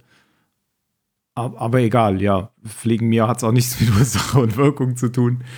Ähm, es ist halt umgekehrt, die Waffe ist erst leer und dann hält er sie aufs Ziel Dann und dann ist die Kugel in Feuert der man Waffe. die Kugel aus, aus dem Ziel zurück in die Waffe. genau. Genau, genau. Du fängst sie quasi auf, sagt Ja, sie. genau. Oder so, so wie sie es doch, äh, ich glaube, am- vorher zeigt sie doch a- am Tisch, wie sie die, wie sie so eine Kugel praktisch, Ja, das ist also die auf dem Tisch liegt, die, die dann so hoch in die Hand springt, was halt das umgedrehte fallen lassen ist. Genau, und da sagt sie halt, Du kannst es aber eben nur dann- fangen, wenn du es auch fallen lässt. Ja, wenn, wenn du halt in deinem, wenn du quasi mit ihr interagierst. Ja, Ja, Und bei ihm ist, er sagt das dann, weil er hat ja auch überhaupt keine Erklärung und Nolan hat auch nicht eine bessere Erklärung und sagt dann, ah, es ist also Instinkt. Gut. Ja. Achso, das meinst du mit Ursache und Wirkung. Das heißt, sie sagt ihm dann nämlich noch, dass er ja trotzdem sozusagen, weil er dann sagt, dann gibt es ja gar keinen freien Willen und dann sagt er doch, Genau, das, genau. das passiert ja du nur, weil es du es. Ja, genau. Also Ja, wenn du, du wenn du nur wenn du nur deine Ja. Hand hinhältst und nichts macht, dann springt die Kugel auch nicht in deine Hand. Ja, genau. Ja, Das wird ja am Ende des Films dann auch nochmal aufgegriffen, wenn es um Neil geht. Dieses Wollen, damit es auch tatsächlich passiert. Okay. Genau, das, Also das vielleicht gibt es irgend jetzt krasse Entwicklungen in der Physik, dass die Entropie doch abnehmen kann. Dann, äh, das ist halt meine Schulbildung wo ich drauf, drauf zurückgreife. Aber ich glaube nicht. Ja, es macht auch noch viel mehr keinen Sinn. Ich weiß nicht, ob Sie das jetzt schon erzählen oder später. Ich glaube, sie erklärt ihm das ja jetzt auch damit, ähm, dass äh, Ding, also erstmal der Grund, warum es diese Objekte gibt, ist, weil es Objekte sind, die sich in der Zeit rückwärts bewegen. Das erklärt Ja, sie ihm ja. die, die manipuliert wurden, die, genau. die Genau, nicht einfach von sich aus. Genau. Genau. Ja. ja, genau. Was, was, was ist überhaupt Entropie? So, jetzt. Ähm, also es wird allgemein immer gesagt, Entropie ist ein Maß für die Unordnung in, in einem System. Und dann kannst du das System Erde nehmen, was auch immer. Eigentlich ist die Entropie aber vielmehr ein Maß für die Möglichkeit an Mikrozuständen. Das heißt, äh, wenn du dir dein, der Schreibtisch wird da gerne als Beispiel genommen, wenn du ein ganz ordentlicher Mensch bist und immer deine Bleistifte links in die Ecke in eine Schale legst, deine Blöcke sind rechts und dein äh, Computermonitor ist immer genau gleich ausgerichtet, dann hat dein Schreibtisch einen Zustand, wie er so aussieht, aber er hat auch nur, oder all, es gibt auch immer nur den gleichen Mikrozustand. Wenn du jetzt aber wie ich eben deinen dein Bleistift mal links hinlegst, mal rechts hinlegst, deine Papiere ein bisschen schief liegen oder dein Monitor ein paar, paar Grad verändert ist, dann ist der Makrozustand, der Schreibtisch immer auch der gleiche und da sind auch dieselben Bleistifte drauf und dieselben Papiere und derselbe Monitor, aber im Mikrozuständen sind es halt anders und deswegen hat er eine höhere Entropie. Chaos. Genau. Das wird ja gerne Ja, auch mit Gas, ja, mit Gasen erklärt und äh, glaube ich, ist ein gutes Bild, weil du hast halt, wenn du zwei Gase sich miteinander vermischen lässt, hast du irgendwann einen Zustand, in dem alles gleichmäßig vermischt ist. Mhm. Genau, und du kannst nicht genau sagen, wo jetzt die einzelnen Gasatome sind oder Moleküle, aber in dem Behälter, der Makrozustand ist gleich. Die beiden Gase sind gemischt. Genau. Aber witzigerweise, was ich interessant finde, ist, dass Chaos eigentlich, also für mich ist das Was ein Ordnung. schlechter Begriff. Nee, genau. Also ja, ich finde, Chaos passt da auch nicht so ganz, würde ich sagen. Das stimmt, für mich ist das, also ich weiß schon, wo es herkommt, aber eigentlich, wenn alles gleichmäßig komplett verteilt ist, ist das für mich ja Ordnung. Das Ja. heißt aber gleichzeitig ja, dass die Informationsdichte äußerst gering ist, denn die Informationsdichte kommt ja dadurch, dass es Anomalien gibt. Mhm. Wenn alles gleichmäßig verteilt ist, ist die Information gering. Wenn aber, Ja. wenn es viele An- Anomalien gibt, ist die Information sehr hoch. Ja, Mhm. ich weiß nicht mehr, wo ich hin wollte. Aber halt, wenn, Ja. wenn du halt die komplette Ordnung hast, hast du halt auch überhaupt keine Information gewinnen. Genau. quasi, wenn du dir irgendwas anguckst, weil du weißt ja schon, wo was ist. Deswegen hat zum Beispiel, wenn wir jetzt von Information und Entropie reden, der Informationsentropie hat einen normalen Münzwurf, hat äh, von, von einer ungezinkten Münze hat halt die höchste Entropie und wenn du eine Münze hast, die gezinkt ist, hat überhaupt keine Entropie, weil sie immer entweder auf Kopf oder auf Zahl landet. Mhm. Mhm. Habe ich verstanden. Gut, hat aber auch gar Danke. nicht so viel mit, mit dem jetzt hier zu tun. Nee, weiß Weil- gar nicht, warum der Begriff hier so viel auftaucht. Genau, also ähm, ich glaube, Science Mumbo Jumbo. Ja, genau. Also Ja. da wird nämlich noch was anderes gesagt. Ich weiß nicht, ob das jetzt kommt oder später. Es wird auch noch gesagt, dass die, die Dinge, die sich in der Zeit rückwärts bewegen, Antimaterie sind. Und das ist auch Quatsch. Also, oder andersrum, es wird andersrum gesagt. Es, wird, es heißt, dass Antimaterie bewegt sich in der Zeit umgekehrt. Und das ist ja auch völliger Unsinn.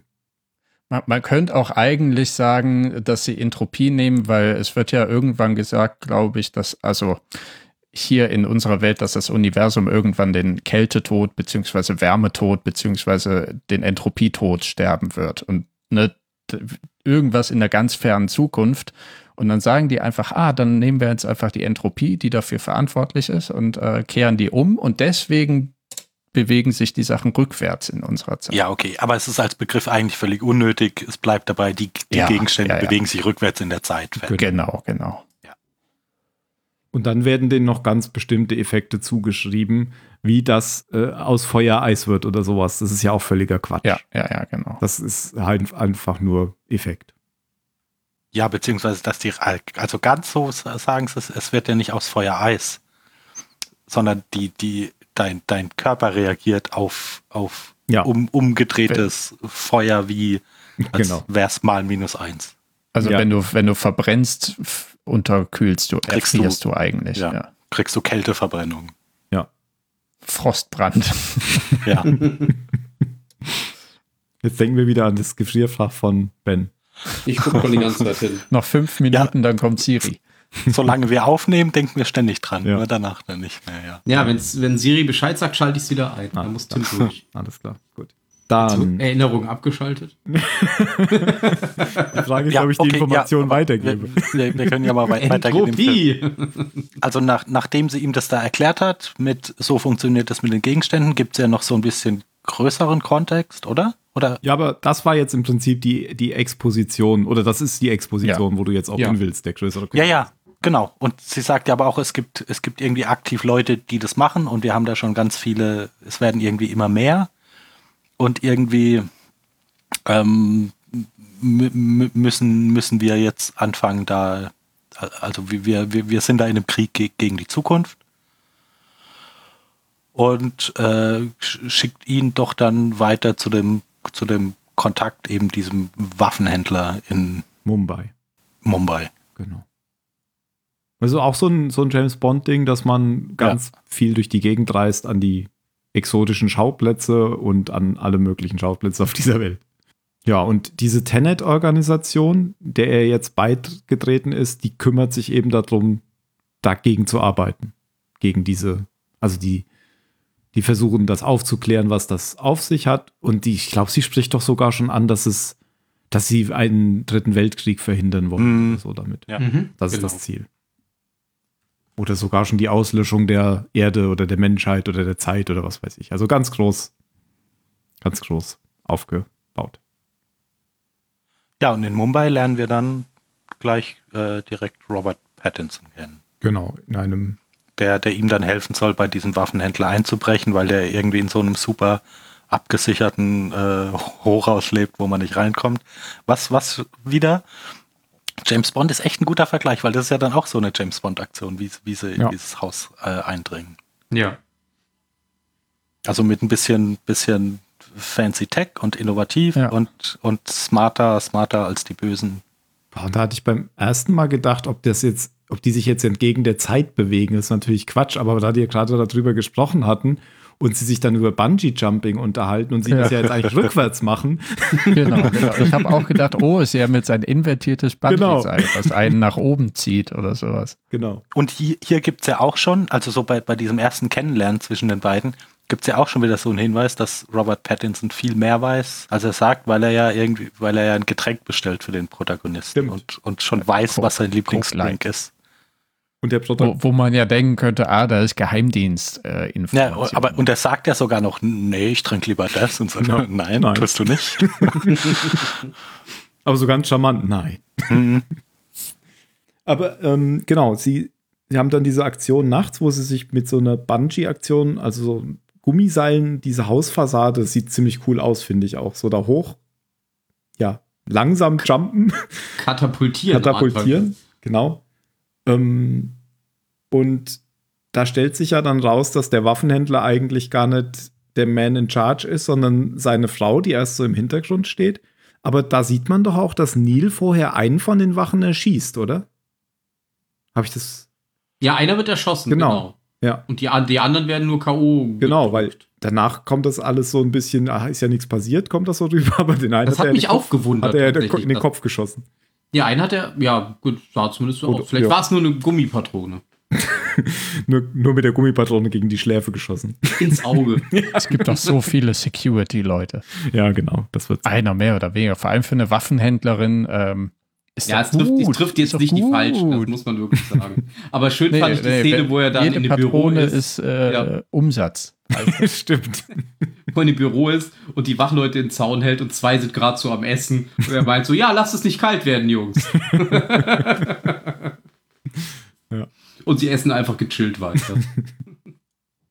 ja, genau, es ist die Frau eigentlich, ähm, die das Kommando hat, aber sie meinte ja auch, dass es immer besser aussieht, wenn man quasi einen Mann an der Front hat, der mit seinem Namen dafür steht, weil würde sie quasi an der Front stehen, würde sie wahrscheinlich einfach niemand ernst. Genau. Priya ist das. Priya, genau. Ja, und Ja, sie und- erzählt ihm dann von dem, von dem russischen. Oligarchen, von Andrei Sator, der äh, anscheinend dafür verantwortlich ist. In, sie erzählt ja noch nicht so viel, sondern sie sagt ja nur, dass er dafür verantwortlich ist und äh, sie hat die Munition an ihn verkauft. Allerdings war die da noch nicht invertiert, sondern es war noch normale Munition. Also muss er das getan haben, weil sie hat es eben nicht getan. Genau. Und das ist der Hinweis, dass er dann mit diesen geheimnisvollen Menschen aus der Zukunft zusammenarbeiten muss, der das eben macht. Oh, es ist 20 vor 9. Tschüss. Hast du etwa eine eigene Erinnerung? Nein, ich habe deine gerade gehört. Verdammt!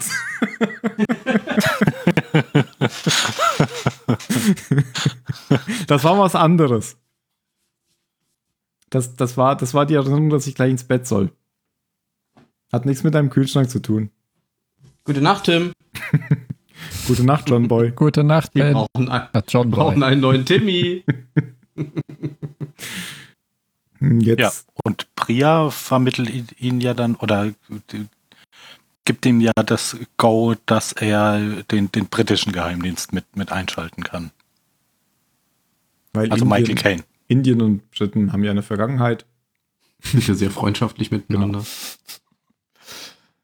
Genau. Und das ist dann dieses Treffen mit Michael Caine, alias Und das fand Michael ich eine Crosby. sehr, sehr, sehr lustige Szene von Anfang an. Also wie, wie, wie er hier in, in diesem, in diesem wirklich äh, alten britischen Gentleman's Club, äh, wo anscheinend Schwarze auch noch, noch so ein Anblick sind, der da, der da nicht, nicht erwünscht ist. Und ähm, er, er geht da ja aber sehr, sehr smug und selbstbewusst mit um. Auch sehr James Bond-mäßig. Ja. Und genau, er meint, meint ja dann zum Beispiel so, ähm, ich nehme das gleiche wie er. Und dann, ich schicke den Kellner. Nein, sagen Sie es ihm einfach. der vermittelt, also der führt ihn jetzt sozusagen auf den, der sagt ihm, dass man an Saturn nur schwer rankommt, aber dass man am besten über seine Frau an ihn rankommt, weil die ist eine Kunstkennerin. Und ähm, er gibt ihm doch sogar das Bild, gell? Dieses gefälschte Bild dann in dieser Einkaufstasche von Harrods. Ja. Genau. Ja, und gibt auch so ein bisschen Hintergrund mit. Es gibt ja eben diese geschlossenen Städte in Russland und da hat Sator irgendwie was mit zu tun. Und das ist Mhm. Und da gab es auch, alles, alles sehr mysteriös. da gab es auch irgendeinen eine Eine Explosion, oder so, und- genau. Ja. Was für eine Explosion das wohl gewesen sein mag. Vielleicht erfahren wir das später. Vielleicht. oder früher. Oh nein. Also schon lustig, später. wenn, man, wenn man den Film so zum zweiten Mal sieht und die ganze Zeit denkt, ah ja, okay. Mhm, mhm. Also es gibt schon wenigstens, auch, auch wenn es natürlich mit Zeitreisen immer Quatsch ist, aber wenn man es wenigstens, also wenn man so durch den Film immer wieder immer irgendwelche Ja. äh, Hinweise bekommt, dass Dinge schon passiert sind, die in dem Film später erst gezeigt werden. Ja, was ich auch interessant finde, ich habe ihn beim zweiten Mal in Deutsch geguckt und dadurch habe ich dann erst gemerkt, dass ich Dinge beim ersten Mal nicht, also sprachlich nicht verstanden habe, die mir Mhm. eigentlich schon verraten hätten, was ich dann später selbst rausgefunden habe. Und das war für mich eine riesengroße Szene. Da kommen wir dann noch zu. Aber eigentlich wurde Okay. es vorher schon erklärt. und dann macht sich der Protagonist an Cat ran, an die Ehefrau von Sator. Also Ja. Erstkontakt sozusagen in so einem Restaurant. Und da lernt er auch gleich kennen, dass sie sozusagen unter, ja, dass sie eigentlich weg will, aber nicht kann, dass er sie eben kontrolliert, sage ich mal, und dass das Druckmittel ist ihr Sohn. Das ist das eigentliche Druckmittel. Dann sie, er will, ähm, er will ihr ihren Sohn wegnehmen und droht ihr halt auch mit Gefängnis und so weiter. Ja, weil Weil- sie arbeitet ja so als, als ähm, äh, wie sagt man denn, sie, sie, sie untersucht oder? Kunst, ja, genau. Genau. Und sie hat ja aber von irgendeinem Fälscher, mit dem sie wohl, wohl eine Affäre hatte, ein, ein gefälschtes Kunstwerk irgendwie als echt bewertet und das dann das an Sator verkauft. verkauft wurde. Wenn er das eben öffentlich machen würde, dann wäre ihre Karriere völlig ruiniert und das ist so sein Druckmittel, weil sie dann auch ihren, ihren Sohn, weiß ich jetzt nicht, ob sie ihren Sohn wirklich verlieren würde, deshalb, aber, aber das ist so die, die Erzählung. Genau. Und der Protagonist kommt jetzt eben mit diesem gefälschten Bild, was genau so ein Bild ist, was dieser Fälscher gefälscht hat, äh, zu ihr, um sie da sozusagen ähm, anzufixen, genau an, auf, dieses, auf dieses Thema. Und deswegen erzählt sie ihm das, ihm das dann. Genau, so von wegen, ich weiß Bescheid. Ich habe nämlich Ja. die zweite Fälschung. Genau. Und überhaupt erst auch, um, um Kontakt zu ihr aufzubauen. Der geht ja in ihr, ihre Arbeitsstätte. Da und danach äh, verabreden sie sich ja dann zum Dinner. Ja. wo, wo dann ja auch rauskommt, dass sie wirklich unter äh, Vollzeitbetreuung steht, weil dann kommen Oh ja. irgendwie drei, vier Gorillas an und er wird höflich in die Küche gebeten und sie wird zum Auto eskortiert. Und long story short, sie, äh, sie wird nicht wegchauffiert, weil der Fahrer sagt, er will, dass du siehst, was mit deinem Freund passiert. Und dann kommt besagter Freund äh, einfach nonchalant aus dem Hinterausgang des Restaurants, nachdem er irgendwie vier, drei oder vier Russen einfach so verprügelt hat. Und die, die sieht man, die Prügelei, und die ist richtig gut. Also die ist, Ja, Ja. ja. das ist eine super, super inszenierte Prügelei. Also so, tut, Es- tut weh beim Zugucken. ja, genau. Hat Ja, so Tempo ziemlich die und zweitbeste. ist, ist brutal. Also sehr, sehr Born-mäßig, fand ich. Ja, die äh, war sehr gut gemacht und ich sage auch nur zweitbeste, weil es äh, gegen zwischen nicht invertierten Kontrahenten ist. Und dann kommt später halt noch was anderes, Ja. was ich, äh, wie, wie hast du das Wort gerade nochmal gesagt? Favorisiere. Das ist, nee, das, ah, choreografiert. Ach ja. so, okay. Der andere Kampf ist nochmal krasser choreografiert. Weil der rückwärts im Spiel ist. Genau, genau. Okay. Ähm, ja, also finde ich genauso. Ähm, man sieht die Brutalität, obwohl sie gar nicht gezeigt wird. Ich muss jedes Mal wieder an dieses, er hat doch dann so ein Reibebrett, was er ihm da durch Ja, oh, zieht. ja, ja, ja. Ja. Ah, Und das finde ich aber eh immer gut bei so Prügeleien, wenn die, wenn die die Umgebung mit, mit einbeziehen. Ja. Aber Prü Prügelei klingt schon fast ein bisschen harmlos. Ja. ja, vom Fleischklopfer bis äh, zum, zur Reibe. Ja. ja. Genau. Und, Und dann, wie, wieder, wieder so eine, Entschuldigung, aber ich muss jetzt ständig, ich finde das so gut den James Bond-Vergleich, wie er dann zur Tür rauskommt und erstmal seinen Anzug wieder zuknüpft. genau, James Bond. Ja, Ja, das ist äh, James wie hier Bond die, einfach, diese, diese ZDF-Show Küchenschlacht. Da Genau prügeln sich auch so Leute in der war's. Küche. Ich find's geil, wenn das einfach eine Dreiviertelstunde im Nachmittagsfernsehen von ZDF wäre. Hand in den Mixer, Kopf in den Ofen. Und Genau. So, dann fährt das Auto weg mit ihr. Genau, der Fahrer fährt da ganz schnell weg. Aber sie hat ihm ja vorher, das muss sie dann vorher schon ja erzählt haben, dass es da irgendwie am Flughafen von Tallinn in Estland gibt es irgendwie. nee, So ein Oslo Raum- ist da- das. da- Ach, das ist in Oslo. Das Ah. ist in Oslo. Da, Oslo. da, ist das Bild, da ist das Bild gelagert. Genau, da, da ist das andere Bild gelagert, oder? Diese andere Fälschung. Ja, in so einem Ja. Duty-Free äh, Bereich. Schmuggelparadies. Ja, Ja, halt genau. so ein, also halt so ein, äh, äh, so ein Gelände, wo du Dinge noch nicht verzollen und versteuern musst, weil wenn du, wenn du die durch die Gegend transportierst und jedes Mal überall eine Einfuhr und eine Ausfuhr machen musst, ist unglaublich viel Papierkram. Genau. Und deshalb gibt es, Freeport also das gibt es ja wirklich an Flughäfen und an, an, an äh, Schiffshafen, ein, einfach um den, um den Ablauf da ein bisschen Aber ist das auch vereinfachen. so versnobbt wie da? Nee, ne? Nee, im Normalfall ist es, glaube ich, einfach nur ein Lager, wo die Sachen zwischengelagert und nicht Ja, ausgestellt werden. aber, aber also ich sag mal, dass da Leute mit, mit viel Geld sowas nutzen, Ja, um okay, Dinge das- einfach mal zwischenzulagern und nicht, nicht irgendwie extra viel, extra viel äh, Einfuhrumsatzsteuer und so und bezahlen vielleicht zu auch müssen. einfach schon weiterverkaufen vor Ort. ohne- Ja, Ja, aber weißt du, da denke ich dann, die müssen ja auch diese Lageristen bezahlen, ne? Also ja, aber das steht Lager. ja, das- kostet ja nichts im Verhältnis. Weiß ich nicht. Also wenn- wenn du da nicht so viel Gegenstände Geld, hast, um Wenn du da. Gegenstände hast, die Millionen kosten, ähm, dann, dann fällt die Miete hier jetzt nicht ins Gewicht. Also weil du siehst ja, wie voll diese Lagerräume sind. Da wird schon ja, gedacht, werden dass ja das so nicht, pro da werden ja Tag nicht 10.000 oder sowas ist. Naja, und dann, dann hast du das da irgendwie für zwei Monate liegen, dann bist du immer noch, ist es immer noch günstiger, als es wirklich Ist einzuführen das in das günstiger Land als die wieder. Umsatzsteuer? Du, ich weiß nicht, in welchen Preisregionen sich so, aber jetzt gerade, es wurde doch jetzt gerade irgendein Andy Warhol-Bild für einen absurden zwei-, dreistelligen Millionenbetrag verkauft. Also Aber Kunst- eine gute Organisation gespendet, haben sie gesagt.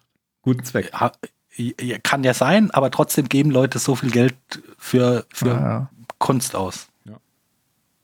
Genau. Also, Und da bewegst du dich ganz schnell in Dimensionen, die für uns völlig absurd sind. ab, aber die Frau sagt ja auch, also Cat sagt ja auch, das ist nach außen hin alles legal, aber schon irgendwie so ein bisschen shady, weil sie vergleicht es dann irgendwie mit so einem Schweizer Nummernkonto. Also das ja, ist ja eben- auch legal. Ja, ja, Aber genau. halt- aber hat ja schon und- und- Potenzial Auch für undurchsichtig, das genau. Schweizer Bankensystem, das ist es ja auch. Ja, ja, aber du, genau, Schweizer Bankensystem ist ja ein ein, ein guter Vergleich. Das ist halt so ein System, da gibt es eine bestimmte äh, Gruppe von Leuten, die davon halt ganz anders profitieren. Ähm, was wir gar nicht gesagt haben, zumindest habe ich vielleicht geschlafen zu dem Zeitpunkt. Ähm, als ihr gesagt habt, äh, er würde sie ja quasi gehen lassen, wenn er seinen Sohn behalten darf, dann hat sie ja gesagt, dass sie an diesem gleichen Tag, als sie dieses Schiff verlassen hat, eine andere Frau gesehen hat, die sich äh, von, von, den, von diesem Schiff aufgemacht hat, die dann vom Schiff gesprungen und weggeschwommen ist. Mhm. Und dass sie glaubt, dass das quasi die, die Geliebte äh, ihres Mannes ist oder war. Ja. Was ja auch stimmt.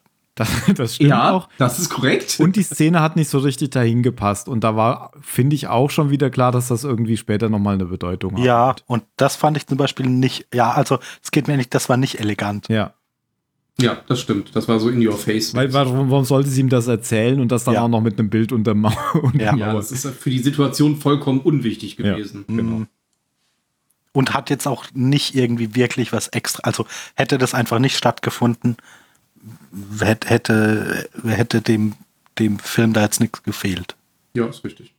Ja, nur Also dass man muss eben nachher den Bezug nochmal hat, wo man wow sieht, das war sie selbst, Mhm. wenn ich es jetzt schon verraten darf. Spoiler. Aber, aber hätte man ja trotzdem gehabt, wenn man halt später sieht, wie sie schnell, wie sie schnell ins Wasser springt, um dann, um dann selber aufs Boot zu kommen. Genau. Noch einen kleinen Detail, den wir auch nicht an, erwähnt haben, weil er zu klein ist, ich ihn aber witzig fand und jetzt doch erwähne, ist diese Geschichte mit dem Anzug. Michael Caine hat ihm doch gesagt, er soll doch mal einen besseren So Anzug, sich. einen besseren Anzug anziehen für diese High Society hier, mit der er sich beschäftigt. Und dann ist er doch zu der Frau gegangen und dann sagt die doch so irgendwie, sie- der ja, Anzug und stimmt. Er, er fragt ihn ja noch, brauchst du Hilfe oder so? Soll ich Ja, den Schneider empfehlen? genau. Nee, nee, ich krieg das schon hin. Ich krieg Ja, das schon hin. gen- Genau, äh, ihr Engländer seid nicht die Einzigen, die habt nicht den Snobismus erfunden und sagt, ja, wir haben aber lange Erfahrung. und, und die Frau, das Erste, was sie sagt, ist doch, hm, der Anzug stimmt, aber der Typ nicht oder so. Ja, also, ja, genau. Er ist nicht, nicht überzeugend Genau. in der High Society. Also perfekter CIA-Agent, aber kein James Bond. Reicht nicht für einen MI6, reicht nur für. genau, richtig. Genau. Ist, genau. Also ist halt kein Brite eben, wie mein Ja, Halt nur, sagt. er ist quasi Felix Leiter. Mehr ist er Oder, oder es ist mehr der Daniel Craig, der Daniel Craig und weniger der Roger Moore. Ja. Uh. So, ähm, wie geht's denn jetzt weiter? Jetzt fährt er nach Oslo. Jetzt fährt er nach Oslo. Genau, Genau. jetzt, jetzt besichtigt er dann mit Robert Pattinson. Das mit Rollennamen, das wird nichts mehr bei mir. Neil. Ähm, Ist auch egal. Neil. die. Sogar viel eben kürzer. diese, diese, diese Lagereinrichtung. Jetzt heißt der schon Das extra Bild der Protagonist und du sagst, das wird nichts mehr mit Rollennamen. Und planen. Ja, der Protagonist geht klar, das kann ich mir merken. Gut, und Neil. Und, und Robert Pattinson. Ja. Ja, genau der. Die, Rob. die, die planen jetzt dann da eben ihren, ihren Einbruch, Ja, und das ist so eine um, um dieses typische. Gemälde zu klauen. Und das ist so ein Heist. Ja, genau. Ja, Oceans 11. Ja. Sie reden die ganze Zeit und dann sieht man im Gegenschnitt, wie, wie, wie, wie das da aussieht und wo sie entlang gehen. Sie erklären ja, und wie er die sich auch schon mal Zuschauer, was umguckt passiert. und jede Ecke genau betrachtet und so weiter. Mhm. Ja, also zwar ganz klassisch, aber auch, aber auch gut. Also Ja. Ich habe nicht, ich hab nicht mehr im Kopf, was eigentlich der Plan war. Wollen ja, das das, Bild zu klauen. und warum? Ja, da, damit Um es der Frau die zu geben. Ehefrau, ja genau, damit sie nicht mehr erpressbar ist. Ah, okay, das war der Plan. Gut. Gut, gut, dass du ihn zumindest noch kennst. Sie haben ihn ja dann am Ende nicht so umgesetzt. Richtig. ja, und dann Ja, machen, genau, dann machen sie das. Die holen sich ja noch einen dritten Mann rein. Das, was man natürlich dann, wo ich am Anfang erst gedacht habe, so, ja klar, dieser, der, der, ähm, pakistanisch aussehende Mann muss natürlich das Flugzeug steuern, aber das war ja tatsächlich genau durchdacht, was sie ja dann hinterher erklärt haben, was super klug war in dem Moment. Ähm, weil sie ja gesagt haben, dass, äh, also sie wollen mit einer, sie wollen eine Boeing in dieses, in dieses äh, Lager rammen quasi und explodieren lassen, damit das Feuer die äh, Feuerschutzanlage aktiviert, weil das ganze Ding wohl mit Halongas geflutet wird, wenn ähm, ein Ja. Feuer austritt und das den Sauerstoff zerstört. wie so Aber Serverräume. Genau, deswegen müssen halt alle Leute aus diesem Raum raus. Und das ist halt deren Chance, dann dieses Bild zu klauen. Das ist deren Plan. Das ist so über acht Ecken kommen sie dann in diesen Raum rein. Und genau, und dann holen sie sich ja diesen, diesen pakistanisch äh, aussehenden äh, MI6-Mitarbeiter dazu, der dann äh, das Flugzeug steuern soll, mit der Begründung, dass ähm, es stirbt ja niemand, sie holen die Crew auch vorher raus, also sie, es wird kein Unschuldiger verletzt. Und am Ende wird einfach niemand darüber reden, weil das Flugzeug äh, beladen ist, glaube ich, mit dänischem Gold, Staatsgold oder sowas. Und das wollen sie auf die Landebahn kippen. Und das wäre dann quasi in den Nachrichten so ein verkappter terroristischer Anschlag, bei dem niemand gestorben ist. Und deswegen würde da einfach nach zwei Stunden niemand mehr drüber nachdenken. Genau, weil eh jeder aufs Gold guckt. ja. Genau, weil alle nur aufs Gold gucken. Norwegisches Gold. ja. Ja, oder so, genau. Aber ich Genau. habe gedacht, der, der ist so ein bisschen wie Salah bei Indiana Jones. Ja. Wobei der andere ja noch besser war, der, also der nicht äh, pakistanische, der sich dann Der einfach sich einen Goldbarren eingesteckt hat. Ja. Ich habe gesagt, keine Pferde. nein, nein, keine keine Kamele, Kamele. Salak. Ja. Das sind acht. Da dachte ich beim ersten Mal, oh ja, okay, das ist jetzt die, das heißt, deshalb geht's irgendwie schief, weil der sich da was einsteckt, aber der, das spielt ja Nö, tatsächlich das hat überhaupt einfach keine überhaupt Rolle. keine Folgen Der, bere der bereichert sich einfach. Der hat alles richtig gemacht, der Typ, in dem Moment, muss ich sagen. Genau, aber der andere kommt ja später nochmal vor, der ist doch dann auf dem, auf dem Motorboot, oder? Das Genau, am Ende auch, dann, ja, genau. Ja. In Thailand. Genau. Wie Vietnam, Vietnam. Vietnam, nicht Thailand, genau. Ja. genau. Ähm, Was ich gelesen habe, ist, dass diese Szene mit dem Flug. Ich habe erst gedacht, als die das, als die Szene war, das Flugzeug sah ja schon sehr abgeranzt aus. Die Farbe war abgeblättert, das hatte überall, als wäre es quasi, äh, als hätten sie Löcher gestopft, da waren überall so Teile aufgenietet worden. Ich dachte schon, das sieht schon ziemlich abgeranzt aus. Und dann hast du gelesen, genau so war's. Und dann habe ich gelesen, dass das tatsächlich komplett echt war. Das war kein Ja. CGI. genau. Und deswegen haben sie natürlich ein gebrauchtes, uraltes, kaputtes Flugzeug genommen. Und ähm, das war schon geil, auch als es über diese Autos gefahren ist und dann die vor sich her geschoben hat. Das sah schon. Oder als es dann in diese Hütte gefahren ist, man hat gesehen, die Hütte war halt neu aufgebaut. Das war einfach nur so ein Aufbau, das war kein richtiges Haus. Ich fand, das hat man schon ziemlich gesehen, dass das einfach das, nur. das, das stimmt, aber ich finde, die haben so viel Bohai da drum gemacht im Ja. Vorfeld, dass das ja so eine ähm, Practical Effects Szene ist. Als ich Ja. die dann gesehen habe, habe ich gedacht, das ist alles.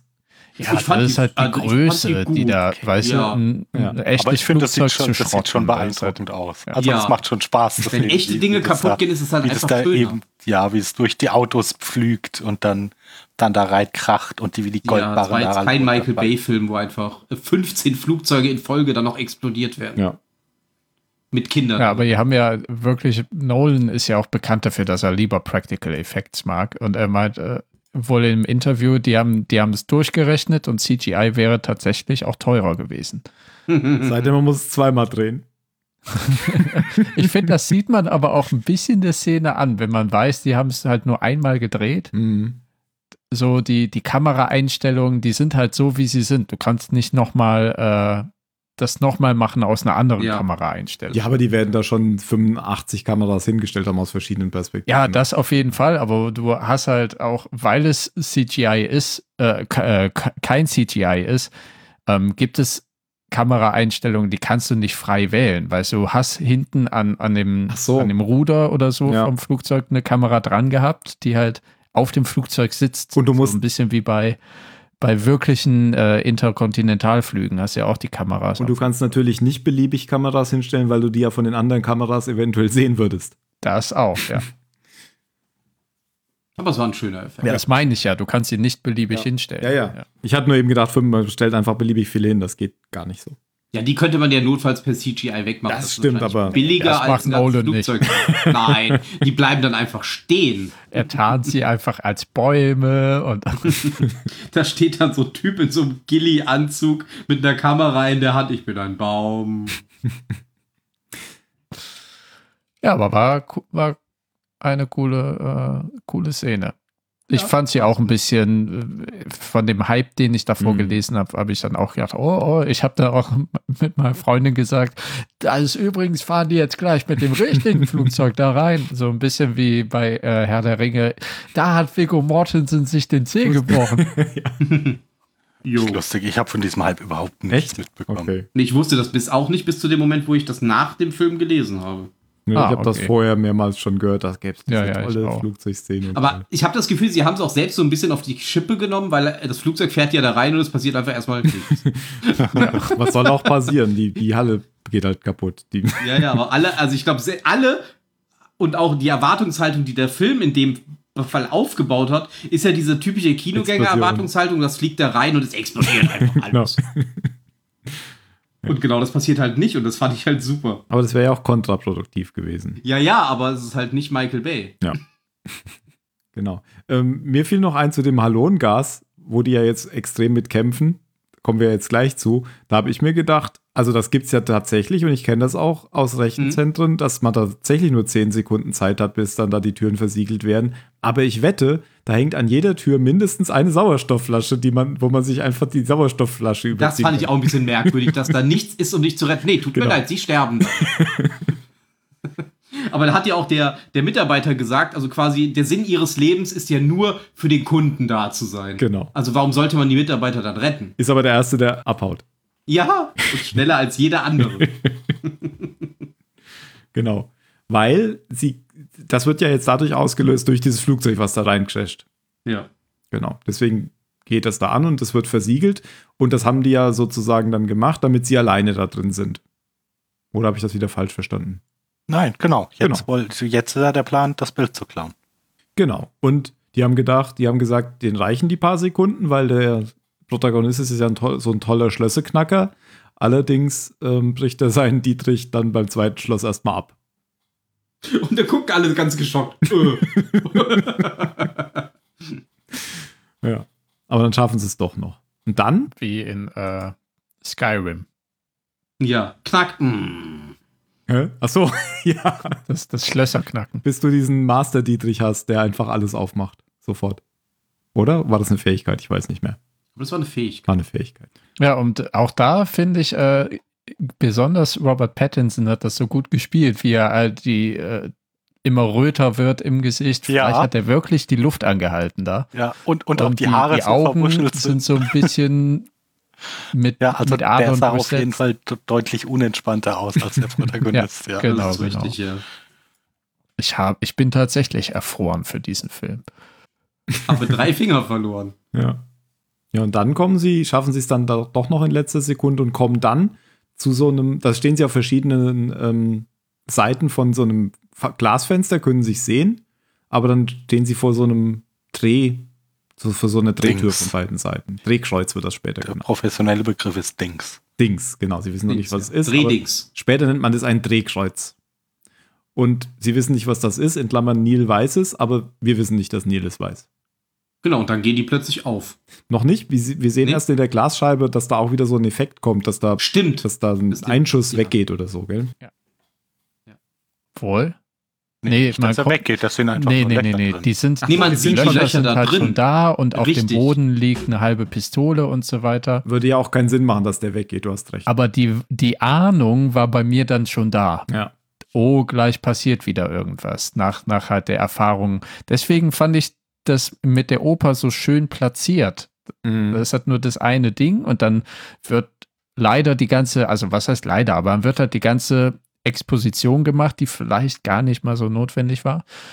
Und ähm, deswegen, wenn man jetzt die Einschusslöcher sieht, dann ist halt das, das Tolle daran. Bei Filmen, anderen Filmen denkst du, oh, hier ist was passiert. Und jetzt in Tenet denkst du, oh, hier wird gleich was passieren. Weißt du, wie ich meine? Oder, ja. Mhm. ja. Ja. Hier wird gleich was passiert sein. Oh, sehr schön. Gut, dass sie es nicht im BER gedreht haben. Hier wird gleich was passiert worden sein hätte können. Ja, und dann, dann gibt es ja immer so den, den Gegenschnitt jetzt zum Protagonisten, zu, zu Robert Pattinson, wie sie jeweils mit ihrem Widersacher da kämpfen, die, die in so Ganzkörper weiß nicht, das, das, das, sieht, das sieht aus wie so, eine, wie so eine Einheit, die irgendwie chemische Kampfstoffe äh, klären muss. Ja, das, so. ich also die so komplett SWAT. eingepackt sind. SWAT? Ja, aber die haben ja auch Gasmasken und ah, ja, also das ist ja schon so voll Vollschutz. Ja. Macht, macht ja auch Sinn, weil das lernt man ja später im Film, dass man als Invertierter keine normale Luft einatmen darf, weil, weil Entropie. genau. Und das ist jetzt der Kampf, den du meintest, Jan, oder? Ja, genau, genau. Und das, das sieht halt tatsächlich optisch auch, also abgesehen davon, ja, das ist super choreografiert und so, aber es sieht auch einfach echt interessant aus, wenn man so diese Bewegungen hat, die, die rückwärts sind. Äh, das, das sieht Genau. einfach schon, also ich finde es Aber, aber eben nur von einer Person. Das ist das, Ja, genau, das, ist sieht total einfach echt coole interessant aus. Und ich habe am Anfang habe ich das nicht ganz so mitgekriegt, aber im Laufe dieses Kampfes habe ich halt immer mehr das Gefühl gekriegt, boah, hier stimmt irgendwas nicht, aber ich konnte es nicht ganz genau benennen. Ja, also ich hatte schon gedacht, nachdem man diese Exposition ja hatte, dass das jetzt vielleicht so ein Tor ist, wo diese Leute da rauskommen aus der Zukunft, aber mehr auch nicht an der Stelle. Ja, weil man, man sieht ja auch ga, ganz am Anfang schon, wie er, wie der, wie der Typ seine Waffe so hält und dann das Magazin da reinfliegt.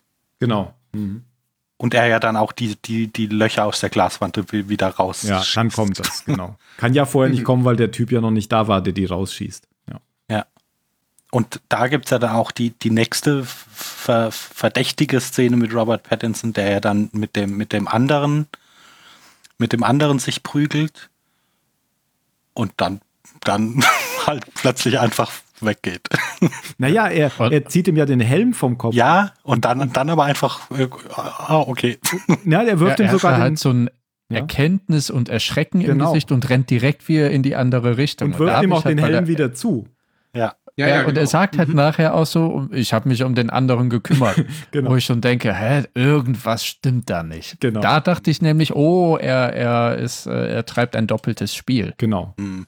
Und wir sehen aber den anderen nicht, weil das um, der ist um eine Ecke gerade gelaufen. Wir sehen Genau, nur noch Robert genau. Pattinson und der andere ist schon um die Ecke und wirft ihm dann aber den Helm wieder zu, den er ihm abgenommen hat. Und sehr lustig, dass in der Szene eigentlich der Protagonist dreimal da ist. Ja, ja. Was wir aber jetzt noch nicht wissen. aber jetzt wissen wir es. Gut. weil das hier war. Ja, aber das, aber das kann man bei dem Film hier wirklich nicht machen. Was denn? nein, er läuft ja halt Da Dinge erst dann Ja. anzusprechen, Nein, wenn das- sie auch gezeigt werden. Ja. Das ist ja, das ist ja albern, wenn es um Zeitreise geht. Genau. Und das ist zum Beispiel das, was du jetzt, äh, Tim, verlinkt hast, das Video mit den mit der Erklärung, spoilerfrei. Das kommt hier so wunderbar zum Einsatz, weil die Leute ja, Aus dem die Nichts. beiden aus dem Nichts aus Genau. dieser Drehtür kommen. Genau. Und das wird in dem Video wirklich sehr schön erklärt. Ja. Da gehen sie, glaube ich, aus dem, da gehen sie dann rein und sind dann weg, gell? Und hier Genau, und hier kommen sie halt ansehen. raus. Also, also diese, diese Pfeile im Video, die sind quasi jetzt einmal an der Vertikalen gespiegelt. Genau. Ja. Und was man auch schön in dem Video sieht, also wir müssen gleich nachher das nochmal ein bisschen näher erklären, wenn es wirklich drankommt, aber Und wir was, verlinken das Video. genau. Was man auch im Video schön sieht, ist, ähm, wenn man zweimal durch die Tür geht, dann ist wieder alles normal. Dann, dann sind auch wieder die, die anderen, die entstanden sind, weg und man ist ja dann wieder in der richtigen Richtung unterwegs. Und die anderen sind wieder von dann gegangen. Egal. Ähm, das versteht jetzt niemand. Ja, ja, ja, aber ist aber auch wichtig für das Ende, weil man kann tatsächlich, also man kann nicht nur einmal durch diese Tür gehen, man kann so oft da durchgehen, wie man will und jedes Mal quasi die Entropie umdrehen. Ja. Ja. Genau.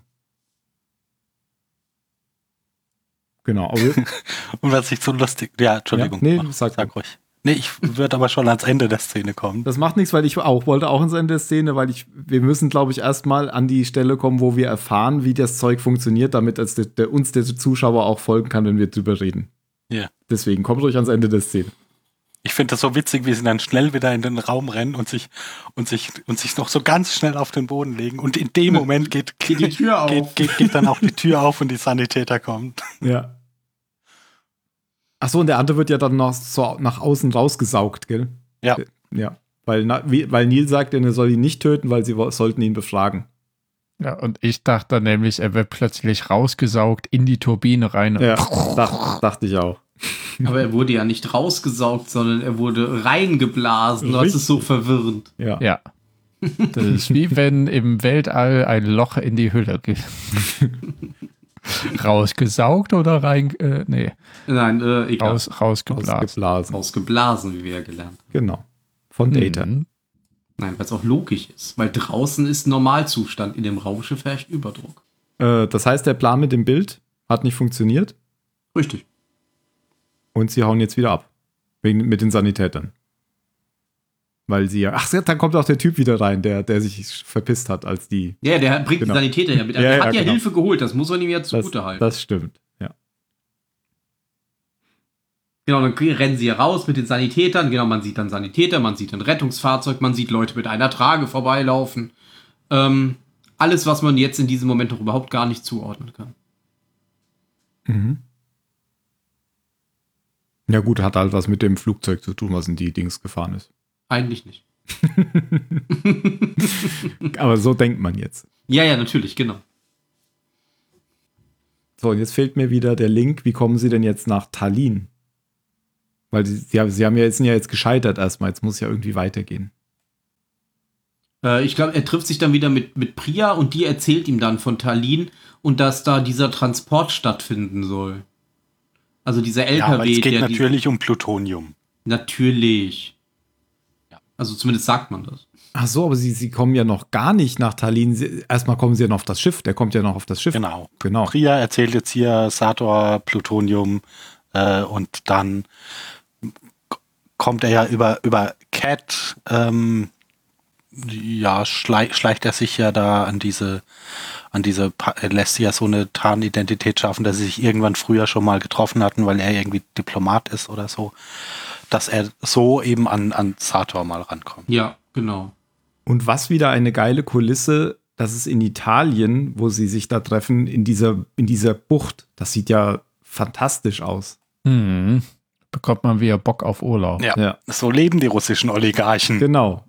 Vielleicht Wenn nicht sie nicht alle. gerade eingefrorene Assets haben. Die Amalfi-Küste, habe ich gerade gelesen, UNESCO-Welterbe.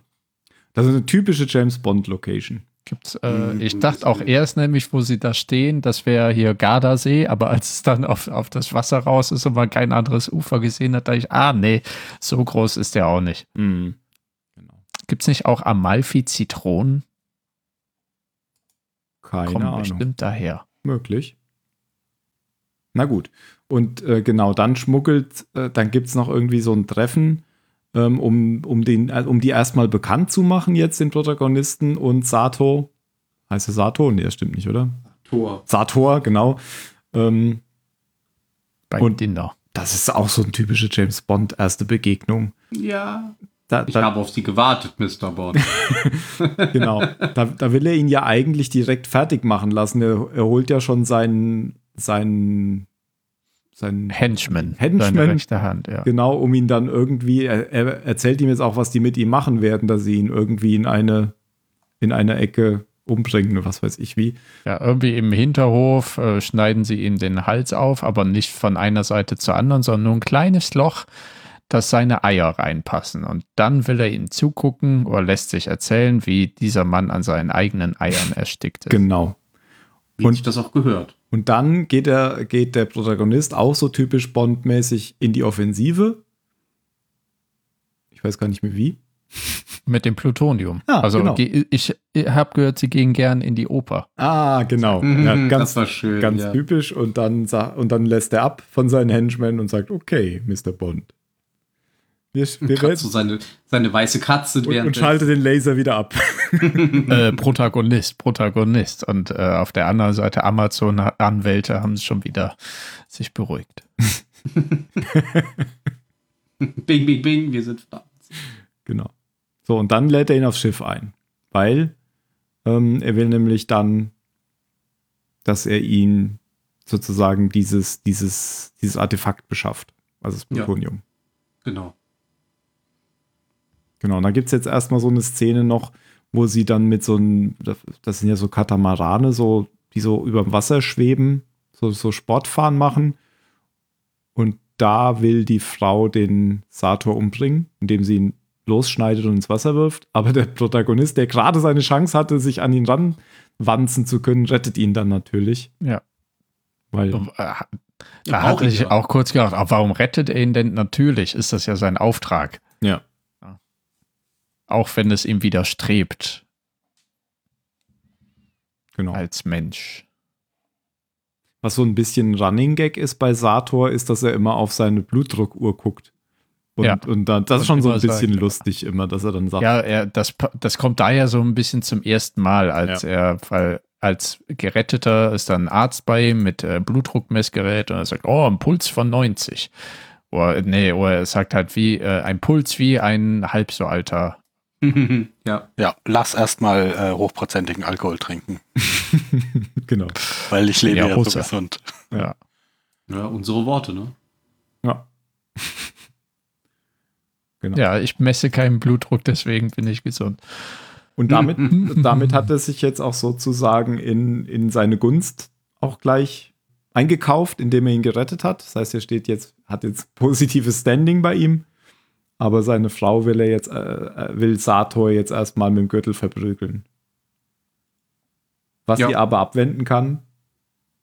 Durch, ich weiß es nicht, durch Drohung. Ja, sie droht quasi Ja. mit dem Protagonisten und er sagt, ja, ich habe doch keine Angst vor dem. Und dann sagt sie, ja, aber wenn, wenn er dich angreift, musst du ihn töten und dann ist der ganze Deal am Arsch. ah, genau. Und dann sagt er, fuck. Und dann sieht man noch nachts, wie dann ein Hubschrauber landet auf diesem Schiff, der, der Gold bringt. ja. Und, Und krieg, ein- kriegt man nicht hier auch irgendwann so diese, diese Rückblende aus Sators Leben gezeigt, wie, wie er überhaupt in Kontakt mit der Zukunft tritt? Das War das kann nicht nicht der sein, Stelle? ja, Wo genau. man das in dieser russischen Stadt. Also wie, wo wie er in ja. dieser, genau, in dieser geschlossenen Stadt, wie er da, weil es da irgendein, es gab irgendeinen irgendeinen Unfall mit, mit radioaktivem Material und Mhm. er war da so ein, so ein Cleaner und hat da dann so eine, so eine Botschaft aus der Zukunft irgendwie gefunden. Ja. genau. Also die ja auch an, an ihn adressiert war. Genau, und die dachten halt wirklich erst, das wäre, ähm, also ich dachte, es wäre eben das, wonach sie gesucht haben, also irgendwie radioaktives Plutonium oder sowas. Und er, da ist ja noch viel Gold dabei neben dem Brief.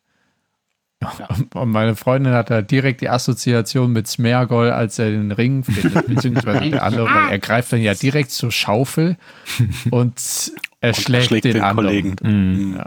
Stimmt. Ja. Und dieser Hubschrauber, der da nachts landet, der bringt ja auch Gold. Genau, das, ist, das ist ja auch genau so eine gleiche äh, Truhe. Also das ist anscheinend der, ähm, wie nennt man das, toter Briefkasten oder so. Mhm.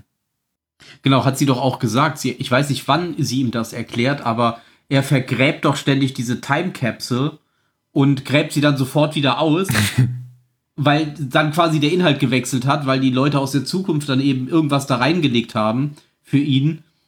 Und äh, das ist quasi, wie du gesagt hast, der tote Briefkasten. Der vergräbt immer diese Kapsel und äh, bekommt dadurch dann quasi sowohl Anweisungen als auch finanzielle Mittel, um das Ganze umsetzen zu Das ist können. ja wie bei Day of the Tentacle, nur dass es da immer nur in eine Richtung geht. genau. Weil sie die, äh, die Thermo Thermodynamik beachten. Lisa, in diesem Haus, äh, bla bla. Genau. Aber, Gelten die Gesetze der Thermodynamik. aber hier wird dann noch irgendwie so ein Typ, der sich an dem Gold bereichern wollte, mit dem Goldbarren, den er geklaut hat, von Sator selbst zu Brei geschlagen. Ja, aber Zu ohne Recht, dass der Puls ich meine, das finde ich so einen dummen Trope, den Henchman, der auf die blödeste Art und Weise versucht, seinen Ja. Boss zu, also seinen Gangsterboss vor allem noch Ja, zu betonen. genau. Ich bin das so leid. Es ist einfach so. Als ob die das machen würden, ja. So dumm sind die doch nicht. Ich bin froh, dass die einen festen Job haben, Krankenversicherung, vielleicht sogar eine Zahnzusatzversicherung. das gibt man doch nicht auf. Genau, aber mit dem Goldbarren, der so total blutverschmiert ist, bezahlt er dann sozusagen gleich den Protagonisten. Der wirft ihm den nämlich dann so zu, nachdem der Ja. fragt, ähm, wie, wie treffen wir uns denn wieder wegen der Bezahlung? Wirft dem Und- einfach diesen Goldbarren. Und da, da gibt's äh, gibt's auch so eine nette kleine Szene, wo Sator ihm ja die, diesen, diesen Erkennungssatz von, von Tenet zu, Ja. zuwirft. Und äh, der Protagonist aber schlau genug ist, nicht, nicht drauf einzugehen. Also er sagt dann irgendwie, ah, es Ah ja, ist stimmt. irgendwie Auch was so ein ber berühmter Dichter. Ah ja, wolltet man Klingt, so. klingt ganz ja, nett. Genau. Stimmt. Mhm. Ja, und so kommen sie nämlich jetzt auch nach Tallinn, weil da fahren sie ja hin mit dem Schiff. Ja, da steigt jetzt dann der, der, der nächste heißt. Ganz schön lange Reise von Italien nach Tallinn. Naja, Ja, aber auch da wieder Cut. ja, genau. Also Estland, also ganz oben Ostsee im Norden jetzt. So, und der nächste heißt, ist jetzt eben genau diese, diese, dieses Plutonium zu klauen.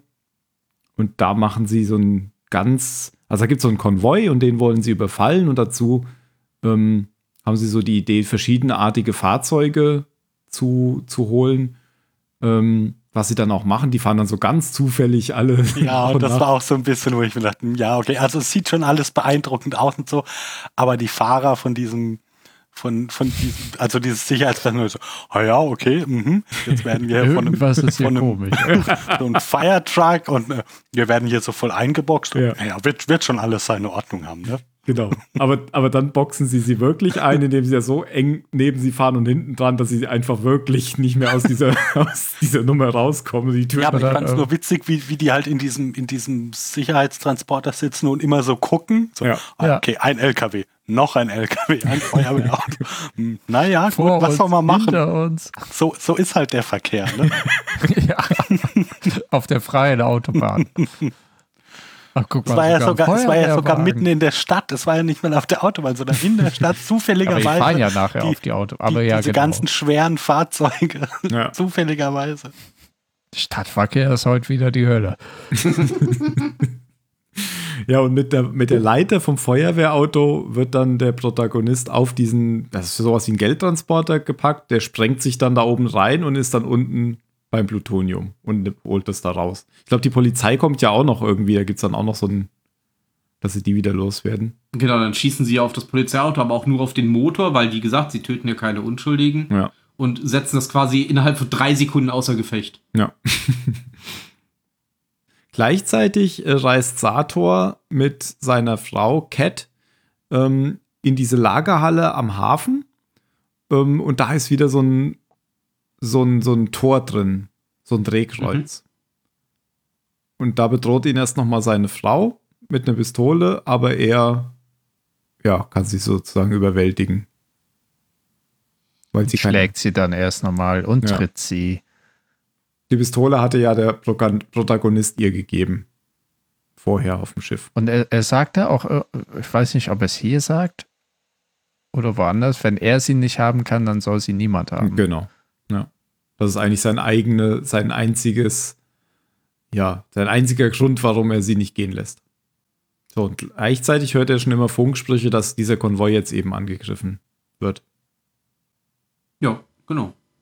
Und dann hört auch plötzlich, ähm, ach so, was man schon die ganze Zeit sieht, übrigens, ähm, in dem Spiegel, der Protagonist sitzt ja auf der rechten Seite vom Auto, Neil fährt, und in Genau, dem Spiegel genau. ist schon die ganze Zeit ein Loch drin.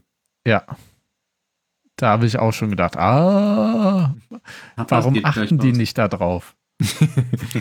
Ja. Und ähm, irgendwann sagt dann Neil, ich habe nicht verstanden, was die sagen. Und der Protagonist sagt, ich dachte, du sprichst Estländisch oder wie die Sprache heißt. Und dann sagt Neil, ja schon, aber das hier war rückwärts. Und dann Kommt das rückwärtsfahrende Auto.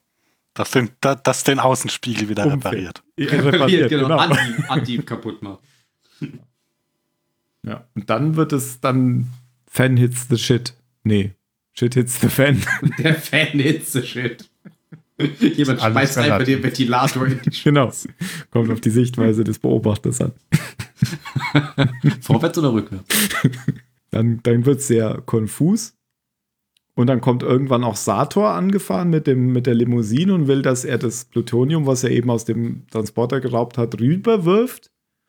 Und dann wirft er, wirft er das so über die Motorhaube von dem anderen Auto. Ähm, da sieht man nicht, wer da drin sitzt, oder? Zu dem Zeitpunkt. Noch nicht. Genau. Nee, das sieht, das sieht man nicht, aber man sieht da schon, dass Sator so, so eine Atemmaske trägt. Richtig. Was, wie man ja dann später lernt, heißt, dass er hier jetzt in, invertiert, ist. Genau. Ja. Und was man auch noch nicht sieht, ist, dass er dir, ihm zwar den Koffer rüberwirft, aber eben nicht den Inhalt, sondern den wirft er in das andere Auto, wo er den Koffer über die Motorhaube wirft. Ja, aber das habe ich da auch nicht gesehen. Nee, ich sage, das sieht man nicht, oder? Ah, okay. Ja. Nee. Das, das sieht man jetzt noch nicht. Aber jetzt habe ich es halt schon verraten. Oh nee. Also Sator War geht. für mich äh, nachher ein ziemlicher Ah, Moment. Ja. Genau.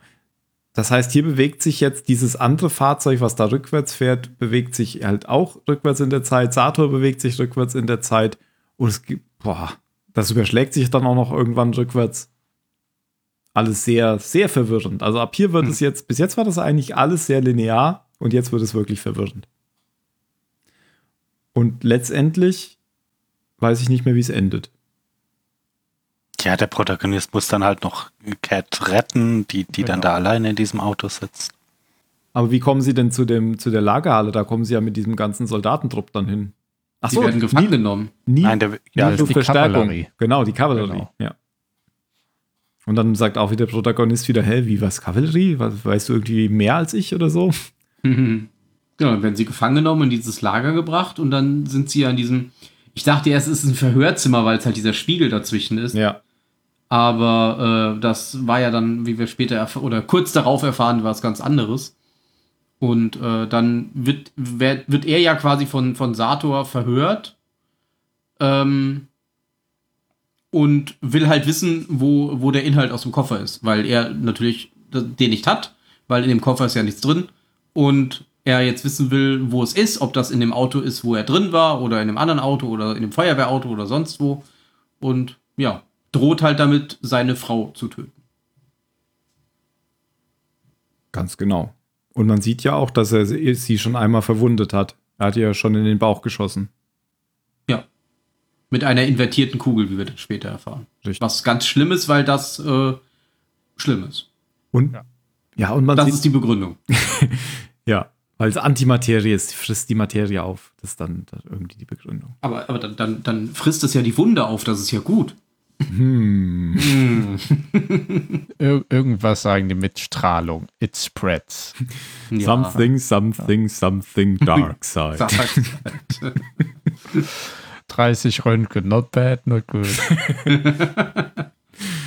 Gut. Ähm, da sieht man ja jetzt auch, wenn man auf der anderen Seite vom Raum guckt, sieht man halt immer, dass sie rückwärts sprechen. Nee, das hört man, das sieht man nicht. Aber auch, dass die Dinge andersrum passieren. Und, wenn man, und manchmal blendet die Kamera dann ja auch auf die andere Seite, gell? ja. Auf die rote Seite. Das ist ja immer auch visuell schön dargestellt. Das eine ist eine rote Seite, das andere ist eine blaue Seite. Und dann sieht man es eben andersrum, genau umgekehrt. Und rückwärts laufend. Also immer aus der Sicht, wo man gerade ist.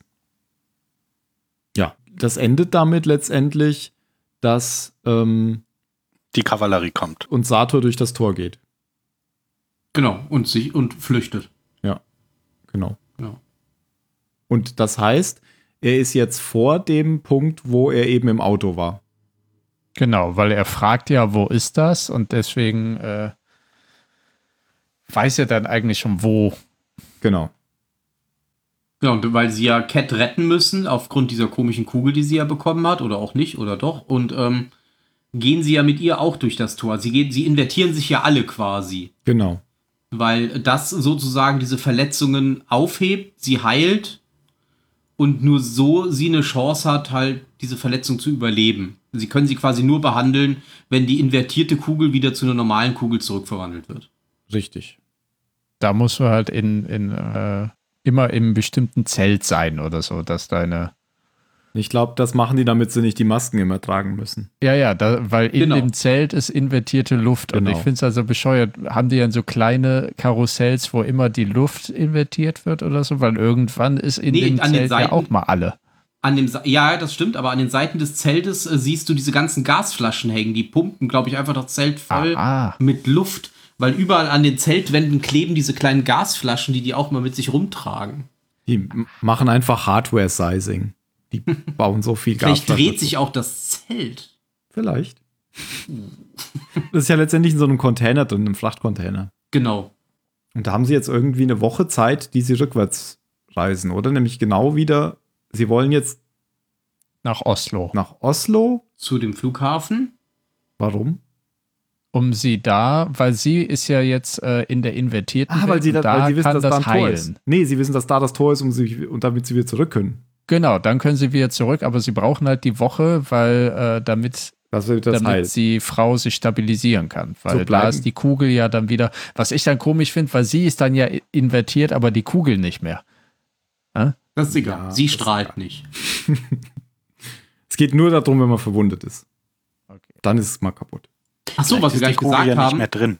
Wir haben Stimmt. das übersprungen. Ah, Bef, bef, äh, nachdem sie mit dem Drehkreuz, also durch das erste Drehkreuz gegangen sind, ähm, um sie zu retten quasi, sind sie nicht sofort in dem Container, sondern er fährt mit dem Auto noch, er geht ja raus Ah. und fährt ja dann mit dem Auto Oh ja, in diesen Verkehrsunfall Und dann, da bekommt er ja dann auch von Wheeler, also von dieser zweiten Offizierin da, erklärt, wie der ganze Quatsch überhaupt funktioniert.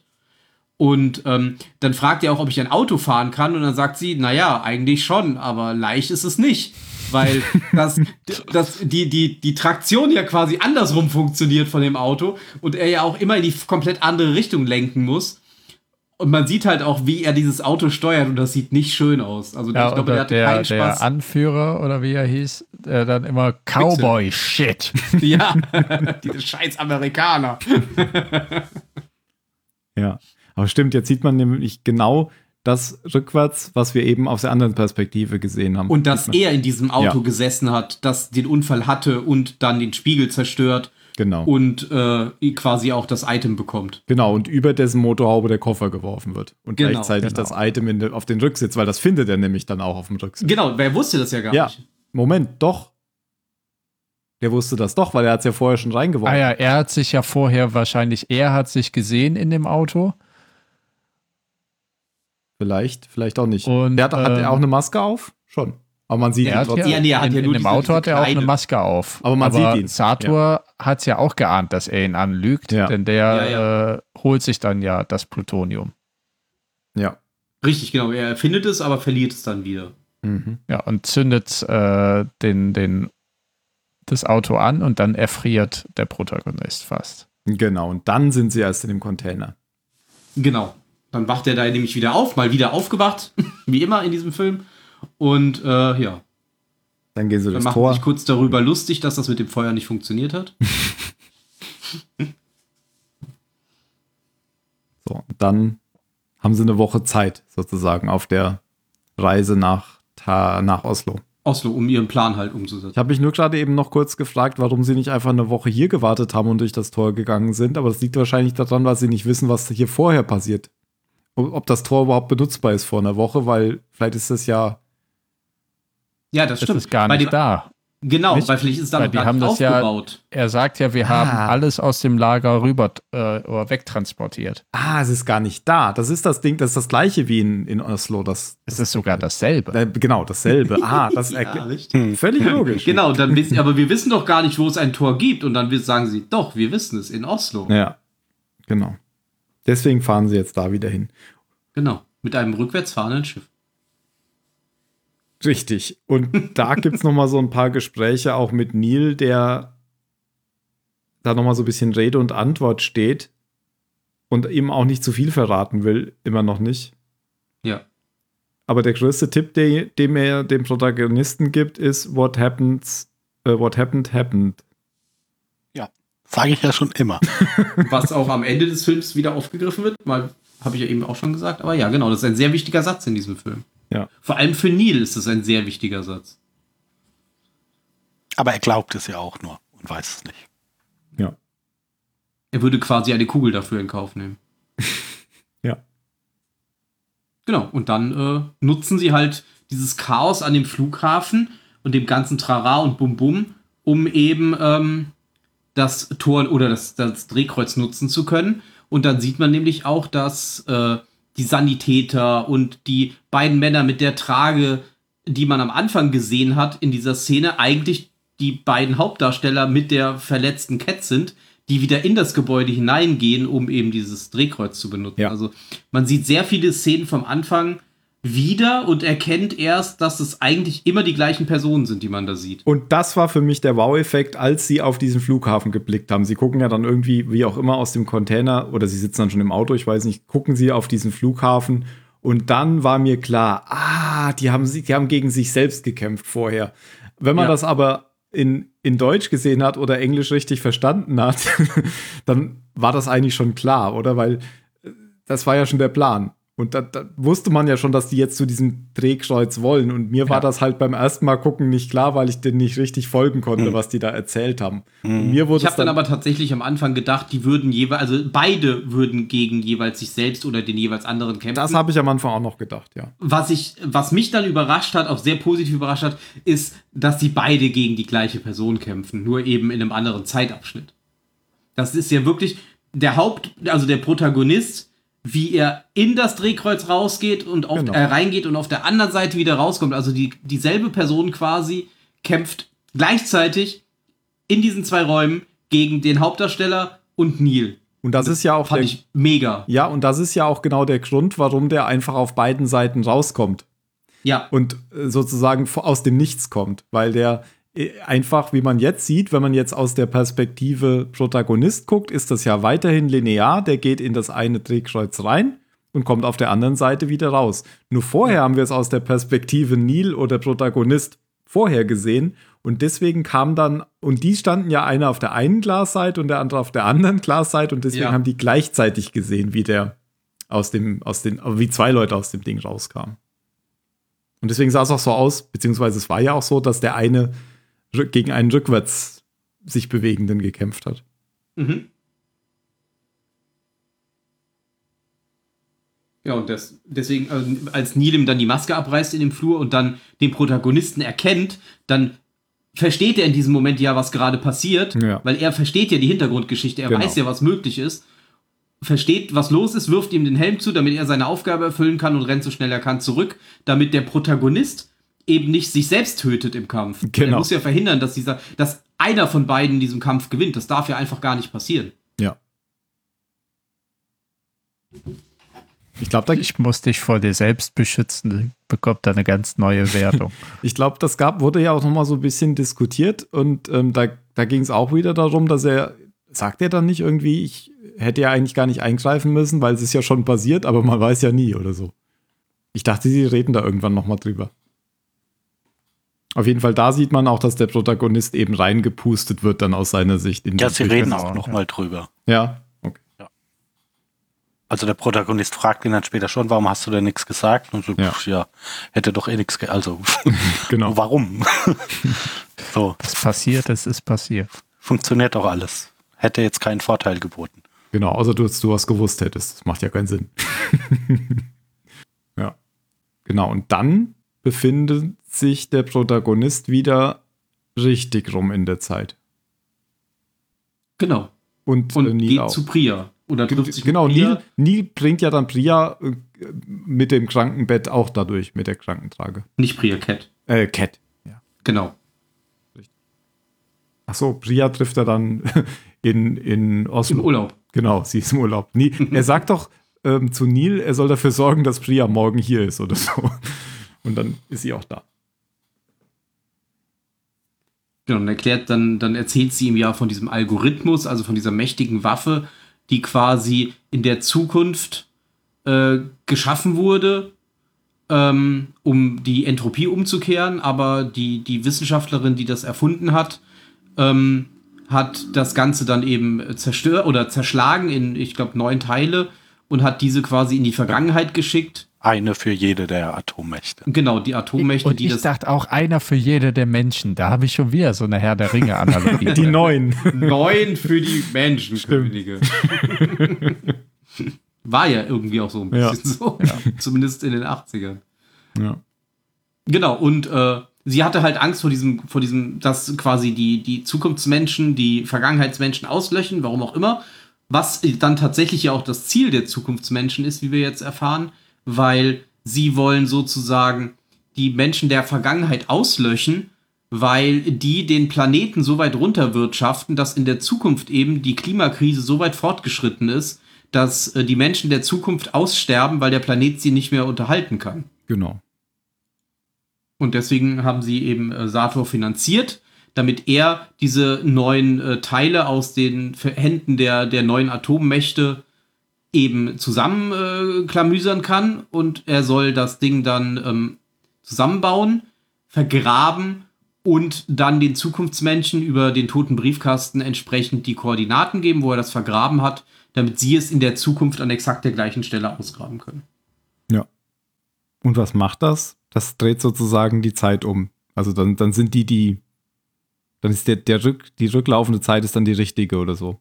Nee, es passiert Ja, vor allem, ich dachte, sie wollen die alles Menschen- vernichtet. Sie wollen die Menschen in der Vergangenheit umbringen, damit die die Ach so. Erde nicht zerstören. Ja. Genau. Damit die Leute in der Zukunft eine, eine, eine stabile, funktionierende Erde haben. Ja. So habe ich das verstanden.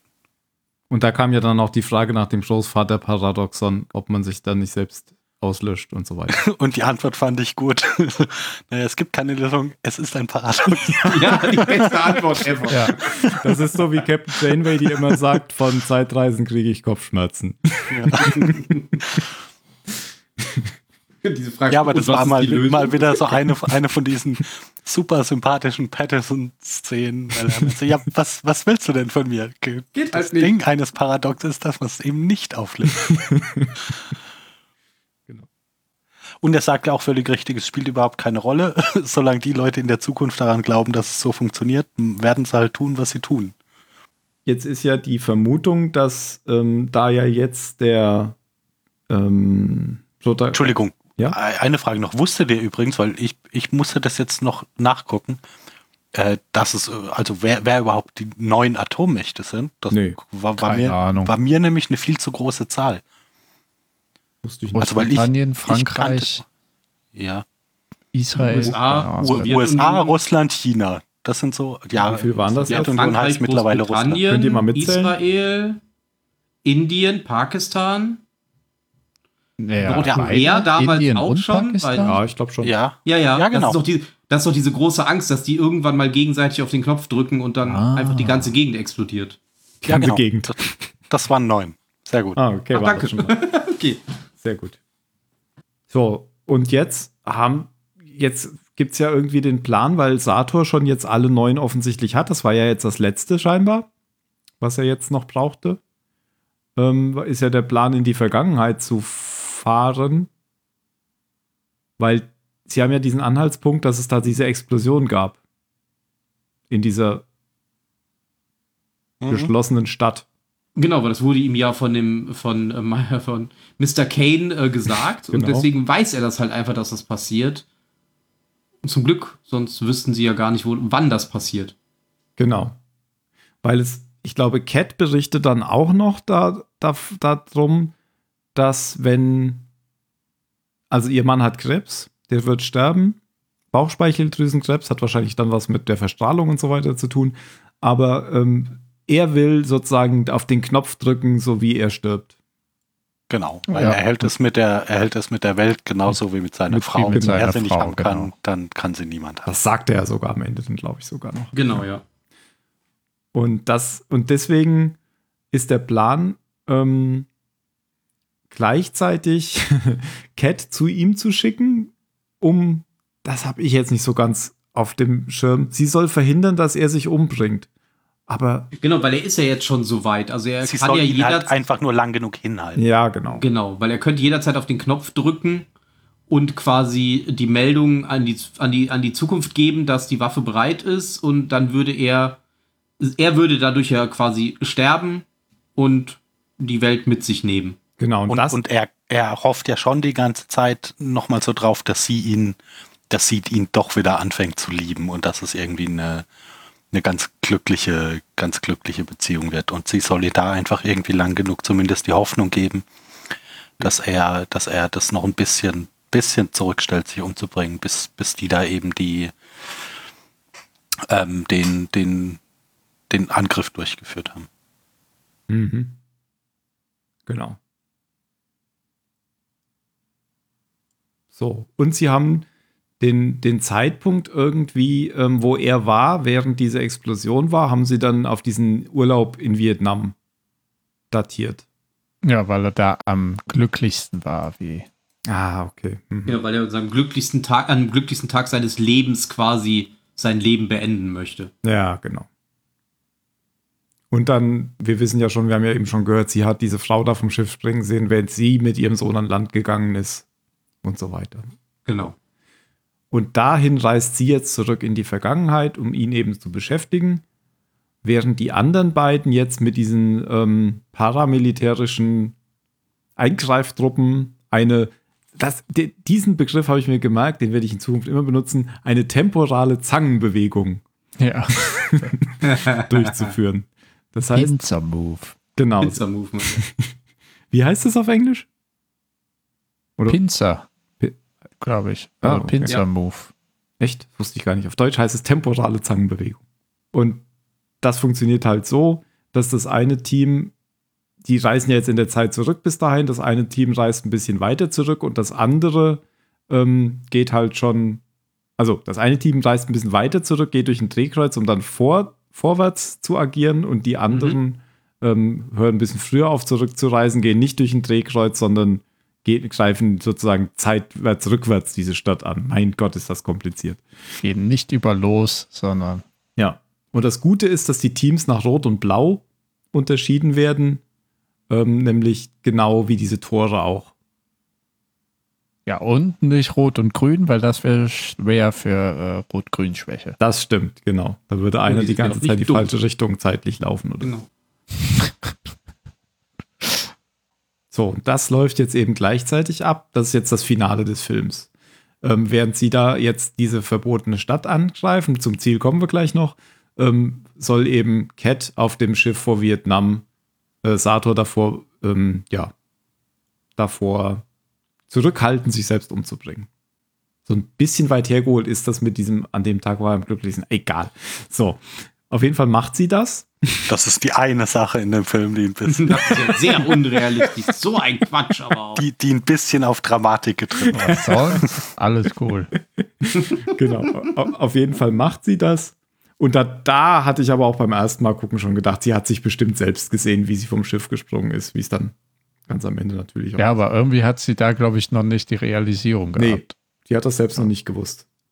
Und Sator kommt ja dann da an, weil der auch in der Zeit zurückgereist ist. Der ist ja immer noch auf dem Weg zurück.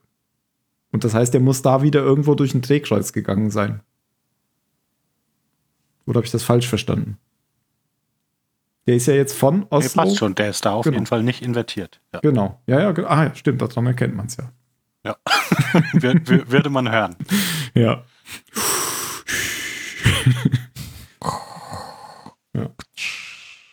Ja, und vor allem, er war ja kurz vorher nicht da. Der ist ja weg und dann kommt er plötzlich wieder. Weil als sie auf das Schiff kommt, nachdem die beiden abgereist sind, sagt, äh, sagt ja der Bedienstete auf dem Schiff, Sato ist gar nicht da. Und kurze Zeit später kommt er aber dann mit dem Hubschrauber zurück. Ja, die sagen sich im Prinzip gegenseitig, oh, was machst du denn hier? Genau. Weil Ich dachte, ist, du bist äh, gerade gegangen. ja. Ja. Er ist ja mit dem Hubschrauber nach Kiew gereist. Ja? Ah, genau. Mhm. Aber dann eben auch wieder zurückgekommen, weil er ja rückwärts gereist ist. Genau. So. Und äh, im Prinzip geht es jetzt hier immer nur darum, dass der äh, Typ, ähm, der vorher auch schon beim Flughafen dabei war, unten auf dem Boot steht und Funkkontakt zu dem, zu, zu dem temporalen Zangenbewegungsteam hat ähm, das irgendwann Entwarnung geben soll, wenn sie ihren Auftrag erfüllt haben. Und der Auftrag ist, diese, diese neuen Gegenstände zu bergen. Ja. Weil die offensichtlich in so einem unterirdischen Atomkrater, also wo eine Art unterirdische Atombombe gezündet wurde, deponiert sind. Habe ich das richtig verstanden? Ja, die werden da irgendwie versenkt, dadurch, dass Ja, da oben dann eine äh, versiegelt. Explosion und dann Mhm. versiegelt, dass man nie mehr rankommt irgendwie. Ach, deswegen war da auch diese Explosion, von der die, von der die Ja, Genau, damit das, genau. damit Ja. es da sicher, sicher verwahrt ist, bis, bis die Zukunft. Was ich halt auch nicht gerafft habe, weil wenn du weißt, wo es ist, dann, dann schickst du auch einfach ein Ausgrabungsteam hin. Egal wie tief. Ja, das aber, aber es soll ja in der Zwischenzeit, soll, soll da ja keiner, soll da ja keiner ran können. Ah, ja, ja. Ist ja. Und wenn es da eine nukleare Explosion gab, dann gräbt da keiner zufällig irgendwie nach. Ja, und es ist aber ja auch äh, hier Stalag 13, also die, äh, die, die Dingens, ne? die verbotene Die, die Stadt- Stadt, Nee, wo er äh, aufgewacht, erwachsen ist. Das weiß ich. Ja, ja, genau. Das Ist das die- da? Das ist der gleiche Ort, ja. Ach so. Richtig. Ich sag mal verbotene Stadt, das ist was anderes. geschlossene Stadt. Geschlossene Stadt. Geschlossene Stadt. Ja. Stalsk 12, nicht Stalag 13. Ja, ich weiß. Dies war ein Witz. Okay. Okay. Was denn? Ah, ich sehe gerade. die Serie. Ich sag gerade, ich sehe gerade auch geschlossene Stadt, da gibt es einen Wikipedia-Artikel und das waren im Prinzip tatsächlich, hatte das immer was mit Atombombenprojekten zu tun. Ja, wo die Amis ihr Bikini-Atoll hatten, haben Russland das im eigenen Land gemacht. Ja, Ru Russland ist halt groß. Ja. Ja, Ja. richtig. Der Pazifik auch. Ja, gut, USA haben das ja auch in Arizona und New Mexico gemacht. Stimmt, haben wir, haben wir ja gesehen. Da fliegen Kühlschränke Ja, durch ab, die Welt. aber, aber haben es dann ja schon relativ schnell nach außen verlagert. Das stimmt. Nachdem John So. Wayne gestorben ist, der in der Wüste gedreht hat, wo vorher Atombombenexplosion war. Oder Sind wir weil jetzt bei er, dem Angriff. oder weil er 100 eigentlich? Jahre lang Nein, nein, John hat. Wayne. Jetzt sind wir beim Angriff. Also, weil Atombombenangriff. Boom. Das sieht ja schon abgefahren gut aus. Oh ja, finde ich mit auch. diesen unterschiedlichen Zeitlinien gleichzeitig. Also auch, ich wiederhole es nochmal, ich habe irgendwann aufgegeben, das zu verstehen und so, aber dachte mir, es sieht schon, sieht einfach, also mega gut aus. Das Haus, was oben weggesprengt wird und unten aufgesprengt wird. Ja, und dann wieder da zurück. Oder der eine Soldat, der in dem Haus cool. eingeschlossen wird, weil die Steine wieder zurückfliegen. Oh ja. Wo, also im Haus ist gut, in der Mauer wird der In ja der Mauer, ja. Ja, und sowieso die ganze Zeit, dass es da Explosionen gibt, die vorwärts ablaufen und rückwärts ablaufen. Und das, das ist optisch einfach schon echt Sehr, echt sehr schön. beeindruckend. Auf, beim Briefing am Anfang. Warum ist das blaue Team in den Containern? Vielleicht wollen sie nicht, dass wir sehen, wie es ausgegangen ist. Ja, genau. ja, und das finde ich halt auch das tatsächlich interessant an dem Film. Das ist diese, dieses, was, was mal neu ist an diesem Zeitreise-Genre. Das hat man so bis jetzt halt noch nicht gesehen. Ja, weil es ist ja so, äh, äh, mein, mein Kopf ist da auch neulich ganz hintergestiegen. Die machen ja Aufklärung und Angriff Ja, genau. direkt zusammen. Ja, Und aber das Material, also die Aufnahmen vom Aufklärungsteam, haben die schon beim Briefing von, also es ist einfach sowas weil die sich in der Ja, Zeit die ja Blauen rückwärts sind doch rückwärts gelaufen. Genau. Die waren zu dem Zeitpunkt ja schon wieder angekommen. Genau. ja, ja, äh, äh, oh Gott, ey. Und deswegen haben die jetzt super Aufklärung. Ist doch, ist doch total logisch. Mann. Achso, wenn die da neben dem einem Briefing von dem roten Team landen, ist das quasi deren Debriefing. die, ja, genau. Ja, genau. Ah, Und du siehst ja auch, wenn die, wenn die unten runterfahren, dann fährt der, fährt der Neil mit seinem Auto ja auch schon rückwärts da hoch. Der ja, genau, der Jeep, Ja. der da hochfährt, genau. genau. Es ist aber, also da, da habe ich irgendwie auch aufgehört. mit. Weil er fährt ja mit dem Auto dann da hoch, um sie zu retten und mit dem Seil aus dem Loch Genau. zu ziehen. genau. Mega. Aber es, da ist halt so viel auf einmal passiert, da habe ich dann gedacht, pff, Ja, es ging mir. genau, und dieses auf einmal ist halt auch aus. der Trick Ja. dahinter, ne? weil es passiert halt alles auf einmal. Genau, und das kannst du ja auch gar nicht alles erfassen, vor allem weil du ja am Anfang auch noch gar nicht weißt, dass es überhaupt eine Aus, also dass es später nochmal wichtig sein könnte oder dass es Ja. was, dass es einen Sinn hat, was man da gerade sieht. Richtig. Ja. Aber schon, schon sehr cool gemacht. Und es dauert auch eine ganze Weile, dieser, dieser Das ist eine Anfang. lange Szene, ja, wirklich. Der einzige, äh, was heißt der einzige? In welchem Team, im Team Rot ist der Protagonist, oder? Nee, im Team Im Blau. An nee, der ist im Roten, im Angriffsteam. Der ist doch mit Ives, also mit dem anderen Soldat, mit dem Chef der Soldaten Doch im roten. Angriffsteam. Ja, genau.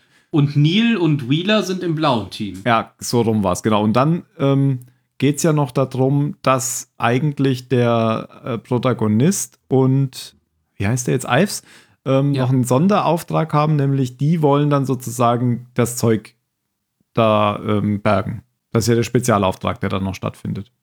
Die anderen kommen ja gar nicht mit dahin, das andere rote Team.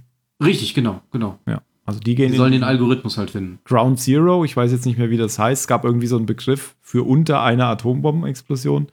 Da gehen die Schlechte rein. Position. Wie? Schlechte Position. Schlechte Position, genau. genau. Ganz die schlechte gehen, Position. Die gehen zu schlechte Position und da wollen Ja. die das Zeug klauen in der Zeit. Und, Und da finden oder treffen sie ja dann auf äh, den äh, Henchman von, äh, hab seinen Namen vergessen, vom bösen Mann. Sator? Ähm, Sator, genau. Äh, Volkov heißt er, glaube ich. Äh, den treffen sie da, weil der gerade versucht, den Algorithmus in diesem äh, Loch halt zu vergraben oder zu versenken. Genau. Und übrigens, vorher sieht man auch schon, wie Neil erfolglos versucht, hinter, hinter ihnen sie aufzuhalten. Weil der kommt ja mit diesem Jeep hinter ihnen an, aber Ja. die gehen schon in den Tunnel und dann stürzt der Tunnel ein. Ja, man hat ja auch vorher bei Ihnen in, als Beobachter gesehen, wenn Sie reinlaufen, dass von irgendwoher ein- Auto angefahren kommt und die die ganze Zeit hupt, weißt Stimmt, du, versucht genau. auf sich aufmerksam zu machen. Ja. Und ich dachte so, auch in der Kampfsituation, wenn da jemand hupt, hupt, hupt, hupt, hupt, kannst du dich doch wenigstens einmal umgucken. Ja. Haben sie vielleicht nicht gehört. War zu laut. Ja, vielleicht waren die Oh, Explosionen äh, zu Phil laut, hat gerade geschrieben, er ist rausgekommen. Oh, verdammt. aber, erst, aber jetzt gerade. Also Ja, ja, er hat ja auch eben noch was gesagt. Genau. Dum, dum, dum, Jupp dum. und tschüss. Gute Nacht. so, dann lass uns schnell das Ende zu besprechen, dann können wir endlich ins Bett gehen. Genau. Wo sind wir denn jetzt hier? Bin raus. Jupp. ähm, Alles klar. jetzt muss ich ihn. Thank you for your service. hallo, hallo? Hallo, hallo. Es fängt ja wieder und an. heute. Ja, bis jetzt hat es ja gehalten. Aha, fängt ja gut an heute. Drei Stunden haben wir jetzt schon. gut. Nein, aber halt fängt ja gut an heute, weißt du? Ach so, Also ich temporale ich habe Zangen. verstanden. Ich hab, Ach so, ja. ich hab's nicht verstanden. Gut, temporale Zangenbewegung ist das Stichwort. Temporaler jetzt hier kalter gleich deinen Humor. Schon wieder? Gut, wir haben gerade nur noch gesagt, dass man ja Neil auch schon sieht, ähm, wenn sie als Special-Mission in diesen Tunnel gehen. Sie wollen ja das, äh, diese Teile Mhm. da bergen. Dann ist Neil schon hinter ihnen und hu- hupt die ganze Zeit, aber sie ignorieren den und dann ähm, kann Neil sie halt nicht warnen. So. Und dann kommen sie unten nicht weiter, weil bei diesem Typen, der die, die, die den Algorithmus versenkt, Ben, hast du ja gerade gesagt, Ja. da ist die Tür zu. Da ist so eine Gittertür. Genau. Und er möchte ja, also er will ja dann quasi gerade diese, diese Time Capsule da, da versenken in diesem Schacht, der halt weit unter die Explosion führt.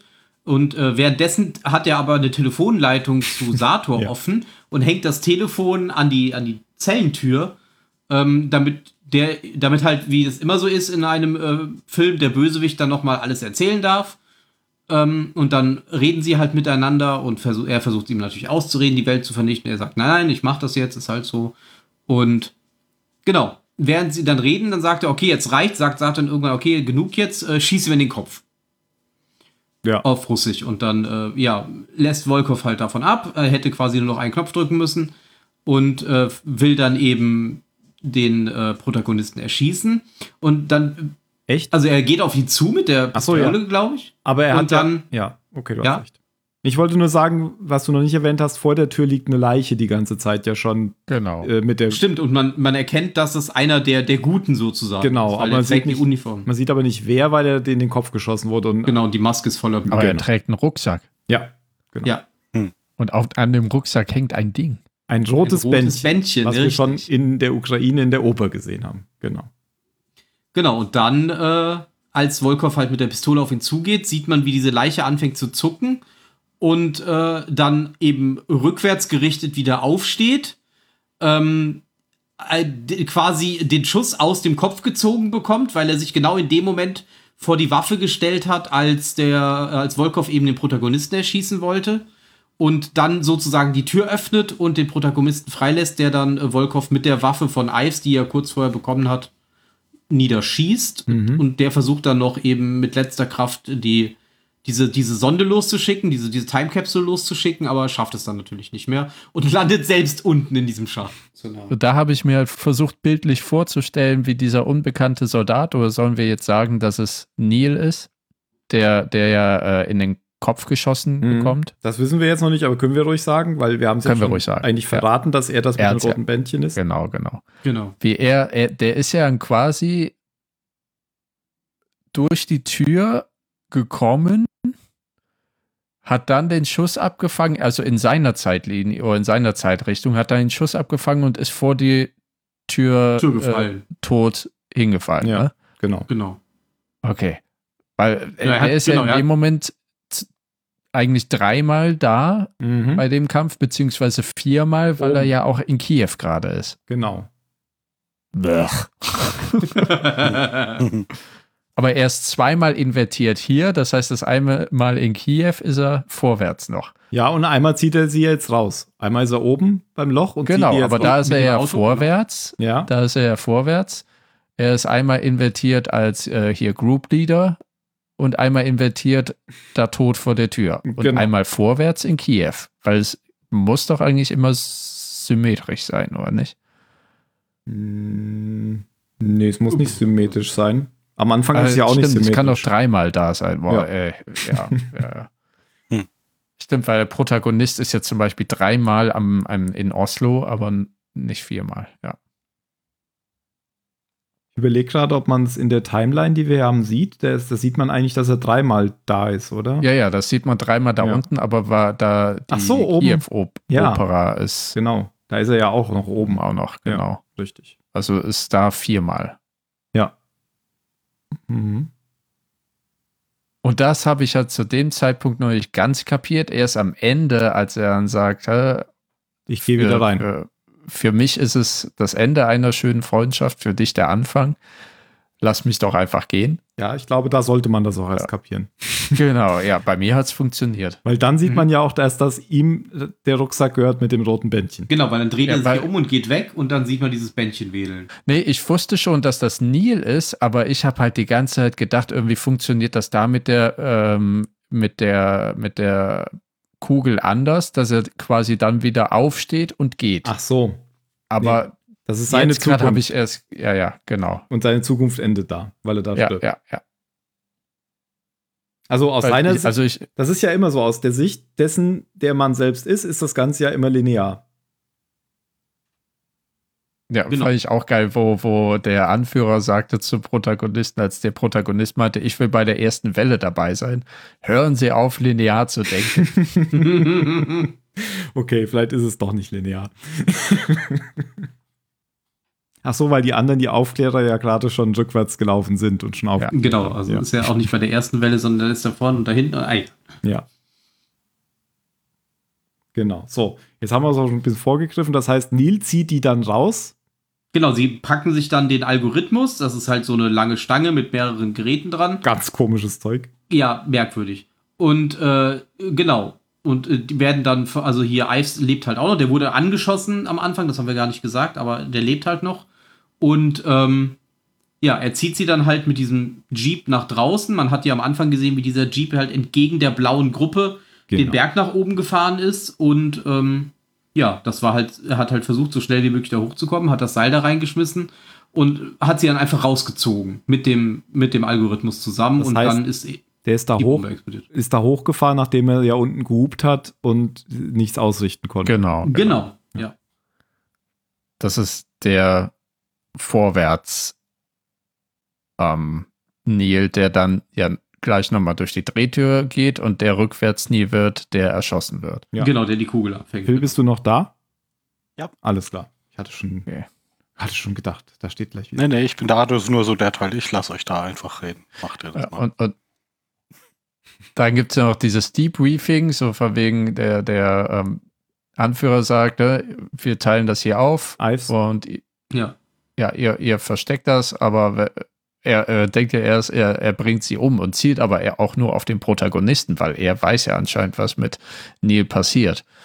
Ähm, und Neil gibt dann ja dem Protagonisten sein Stück der, des Algorithmus Genau. und geht dann zusammen mit. Ja, wir haben es gerade in drei geteilt, anstatt in, in sechs. Jetzt komm, mal, teilen wir es nur noch auf zwei auf. Ja, ist, halt, ist ja auch nicht gefährlich, wenn es zwei Teile sind. Genau. Ja, genau. Dann, äh, genau. Und entscheiden sich halt, äh, in unterschiedliche Richtungen zu gehen und sich nie wiederzusehen. Ähm, und Ives sagt ja dann auch so, wenn ich euch nochmal sehe, dann bringe ich euch um. und dann, aber wirst nicht so ernst suchen, Genau. oder doch? mm, Genau. Und dann sagt Neil eben, ich gehe wieder rein, ich habe noch was zu erledigen. Den verabschieden sie sich sozusagen und da wird, glaube ich, dem Protagonisten dann auch erst klar, dass sie sich jetzt sozusagen nicht wiedersehen. Also Genau. doch, falsch rum. Aus, sie aus sehen seiner sich Sicht. zum ersten Mal wieder. Genau. Aus Oder zum ersten Mal sehen sie sich. Nicht wieder, sondern zum ersten Genau. Mal. Aber aus der Aber- Sicht von Neil ist es jetzt hier das Ende. Ja, Genau. aber er, er sagt ja, ähm, können wir nicht noch was ändern? Und da sagt Neil ja nochmal, äh, was geschehen ist, ist geschehen. Genau. Und er fragt ja, glaube ich, auch kurz vorher Ives, äh, bist du sicher, dass ich der Einzige bin, der die Tür rechtzeitig öffnen kann? Und dann sagt ihm Ives, ja, leider ist es so. Und dann entscheidet sich Neil halt zu gehen und äh, halt den Tod in Kauf zu nehmen. Ja. Genau, weil wir erfahren ja jetzt, dass es, ähm, weil wir gerade gesagt haben, äh, dass er Neil dann äh, später quasi zum ersten Mal sieht. Neil ist eigentlich ein Charakter aus der Zukunft. Und äh, es ist ja der Protagonist selbst, der diese Tenet-Gesellschaft gründet, um diesen Krieg zu verhindern. Und er ist es, der in einer äh, nicht ganz so weit entfernten Zukunft ein, eine Person, die Neil heißt, eben für diese Organisation erst anwirbt. Also einen jungen Neil Ja. sozusagen anwirbt, der dann für ihn arbeitet und jetzt quasi in, in, im älteren Alter eine Kugel für ihn fängt. Ja, ich hatte so John Connor-Vibes irgendwie die ganze Zeit. Ja, so ein bisschen schon. Ja, ja, genau, genau. Und dann gibt es ja noch die Theorie, dass Neil äh, Max ist Genau. von Fans. Das ist eine Fantheorie. Hatte, hatte ich heute einen Artikel geschickt und, und Jan auch. Was sagst du dazu, Phil? Zu der Theorie? Ist mir völlig egal.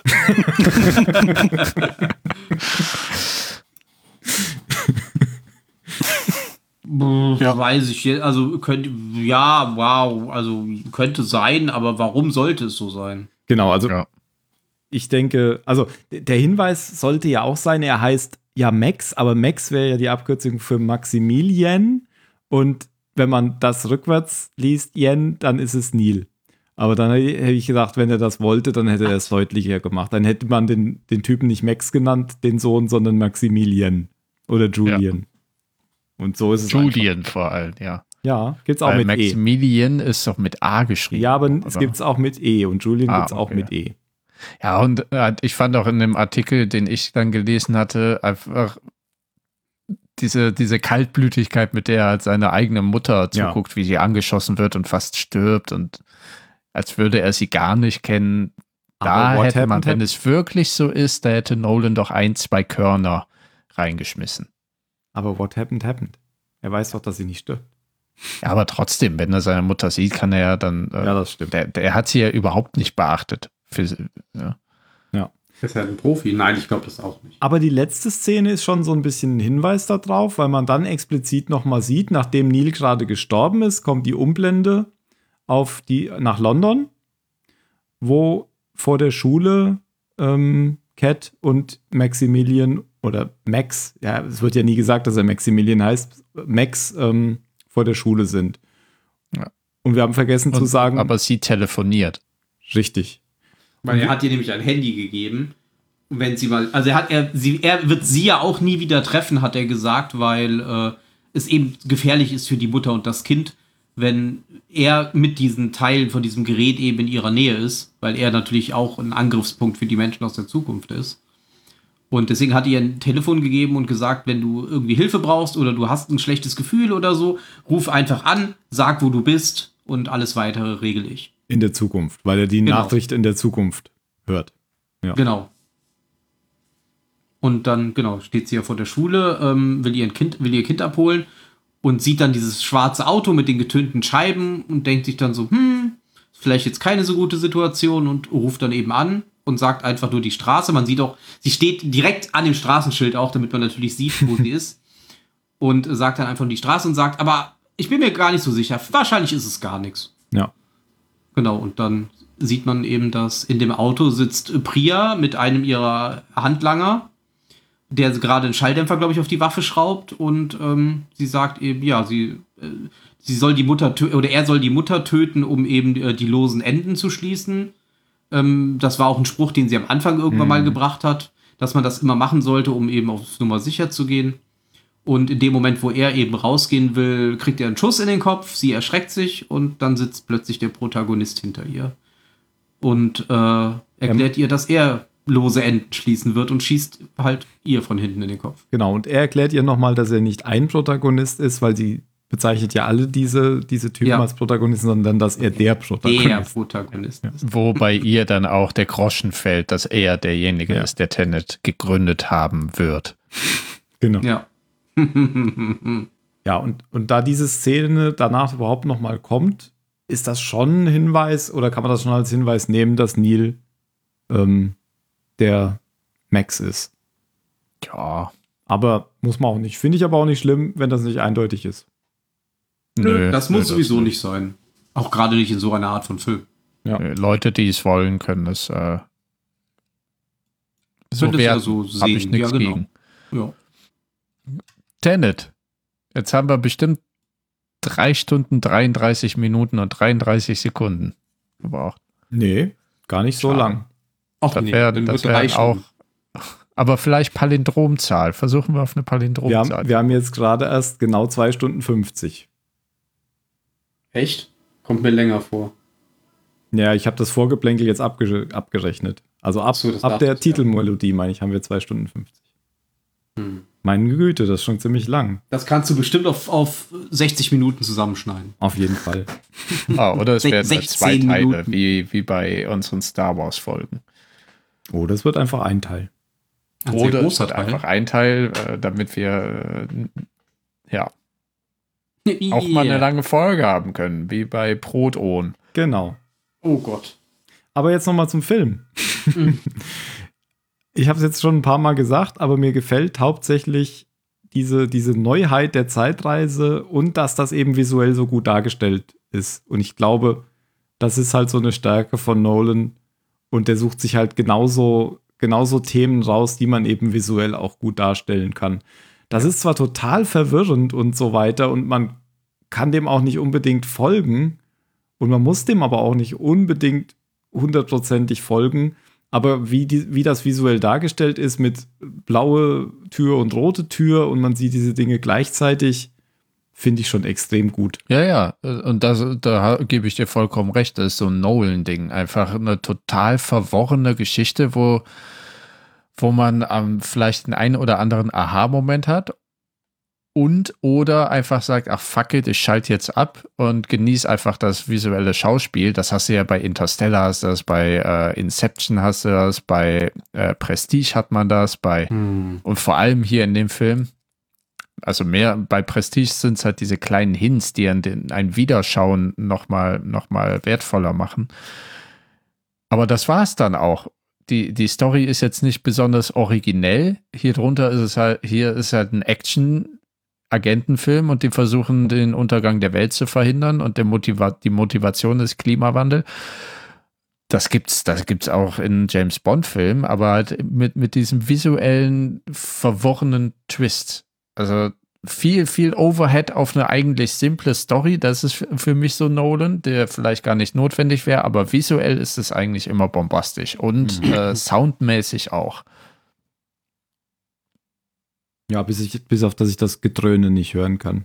Nee, nee, da, aber äh, bei Dunkirk zum Beispiel, da gibt es ganze Analysen von dem Sound, wie, wie da die, die übereinander gelegten Tonspuren, dieses Gefühl von der Bedrückung und so weiter. Also da holt er sich ja eigentlich immer Hans Zimmer, glaube ich, ins Boot, ne?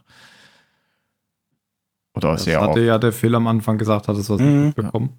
Genau. Dass er hier nicht konnte. Wegen Dune. wegen, wegen du. Ja, genau. Hm. Ja, visuell, yeah, charaktermäßig, ja, aber das ist vollkommen okay. Ich meine, Scorsese hat auch nicht überragend neue Filmideen und macht eigentlich immer den gleichen Mafia-Kram, aber es ist, es ist angenehm. Wenn ich Charakter will, dann spiele ich ein Rollenspiel. Ich kenne da ein paar. Ja, was sagt ihr anderen beiden so? Ja, ich sehe das ganz ähnlich. Interessanter neuer Ansatz. Äh, sieht, sieht sehr gut aus und ja, ich, ich muss das nicht, nicht bis ins letzte Detail nachvollziehen und mir jetzt irgendwie noch zwei Stunden Diagramme angucken, ob das wirklich Sinn ergibt, dass einer hier, hier zu dem Zeitpunkt wirklich da gewesen sein kann. Das, Ah, Aber das 10 Minuten gut, Video. gut noch. unterhaltsam. Ja, ja, das schaue ich mir noch an. Ich würde sagen, also, ja, find, äh, kein, kein, kein, also, der war schon ein bisschen überhyped, finde ich, so, als er, Mhm. als er angekündigt wurde. Ich finde es Ja. jetzt kein krasses Meisterwerk oder so. Aber es ist Nee. eine interessante Herangehensweise an, an Filme zum Thema Zeitreise und, und einfach inszenatorisch super. Auch, auch bei Dingen abseits von Zeitreise. Also eben diese, diese Schlägereien und so weiter. Das, das ist alles einfach, ja, professionell gut gemacht. Nolan macht schon gute Filme. Oh, und Ben. Ja, viel kann ich ja nicht mehr jetzt dazu sagen. Ihr habt das meiste ja schon gesagt. Ähm, also ich fand den Film auch super. Ich hat, kan kannte den vorher tatsächlich nicht. Ich habe ihn jetzt zum ersten Mal gesehen. Ähm, ich habe davon gelesen und davon gehört. Ich habe auch den Trailer damals im Kino gesehen und habe ihn erstmal überhaupt nicht verstanden, weil ich überhaupt nicht wusste, worauf der Film hinausläuft. Aber der war wirklich gut gemacht. Ich habe jetzt auch nicht großartig versucht, wirklich jeden Winkel zu verstehen, muss ich auch ganz ehrlich sagen.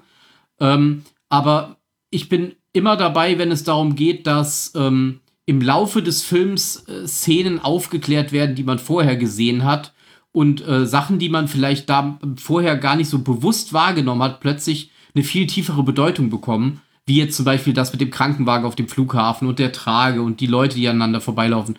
Sowas finde ich immer toll. Da bin ich immer total begeistert, wenn ich, wenn ich solche Szenen dann hinterher sehe, die alten Szenen einfach eine komplett neue Bedeutung geben. Mhm. Also das neue, äh, das neue Zeitreisen, das sie hier nutzen, finde ich auch super. Also da kann man gerne auch mal mehr von zeigen. Als dieses typische Star Trekige, wir reisen in die Vergangenheit und besiegen Nazis. Genau. Wir müssen jetzt Hat sagen. jemand PK gesagt? Was? wir müssen jetzt, wir müssen, wir hatten ja damals extra, es gibt ja diese ähm, Lost-Folge, The Empire Strikes Back, wo Hurley und Miles darüber diskutieren, was jetzt äh, für verschiedene Zeitreise ähm, Möglichkeiten es gibt, nämlich das eine mit dem konsistenten Universum, wo man gar nichts ändern kann, weil es mm. what happened happened, was, was man ändert, ist eh schon eingetreten. Und das andere, wie bei Star Trek das oft so ist, wenn man in die Vergangenheit reist oder bei Zurück in die Zukunft, wenn man in die Vergangenheit reist, ändert was, dann äh, tauchen plötzlich Leute auf oder irgendwas ändert sich in der Zukunft. Und dann müssen wir jetzt hier noch eine neue Variante hinzufügen, nämlich das in umgekehrter Zeit reisen.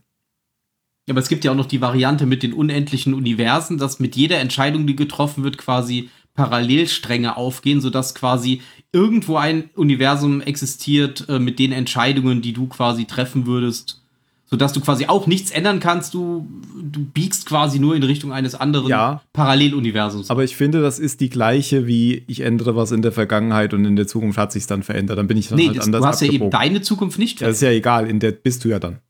Ja, du kannst ja wieder zurück. Und dann hat sich nämlich in deiner Zukunft nichts verändert. Ja, ja, das ist schon klar. Aber ich finde, es ist das Gleiche. Nein, nein.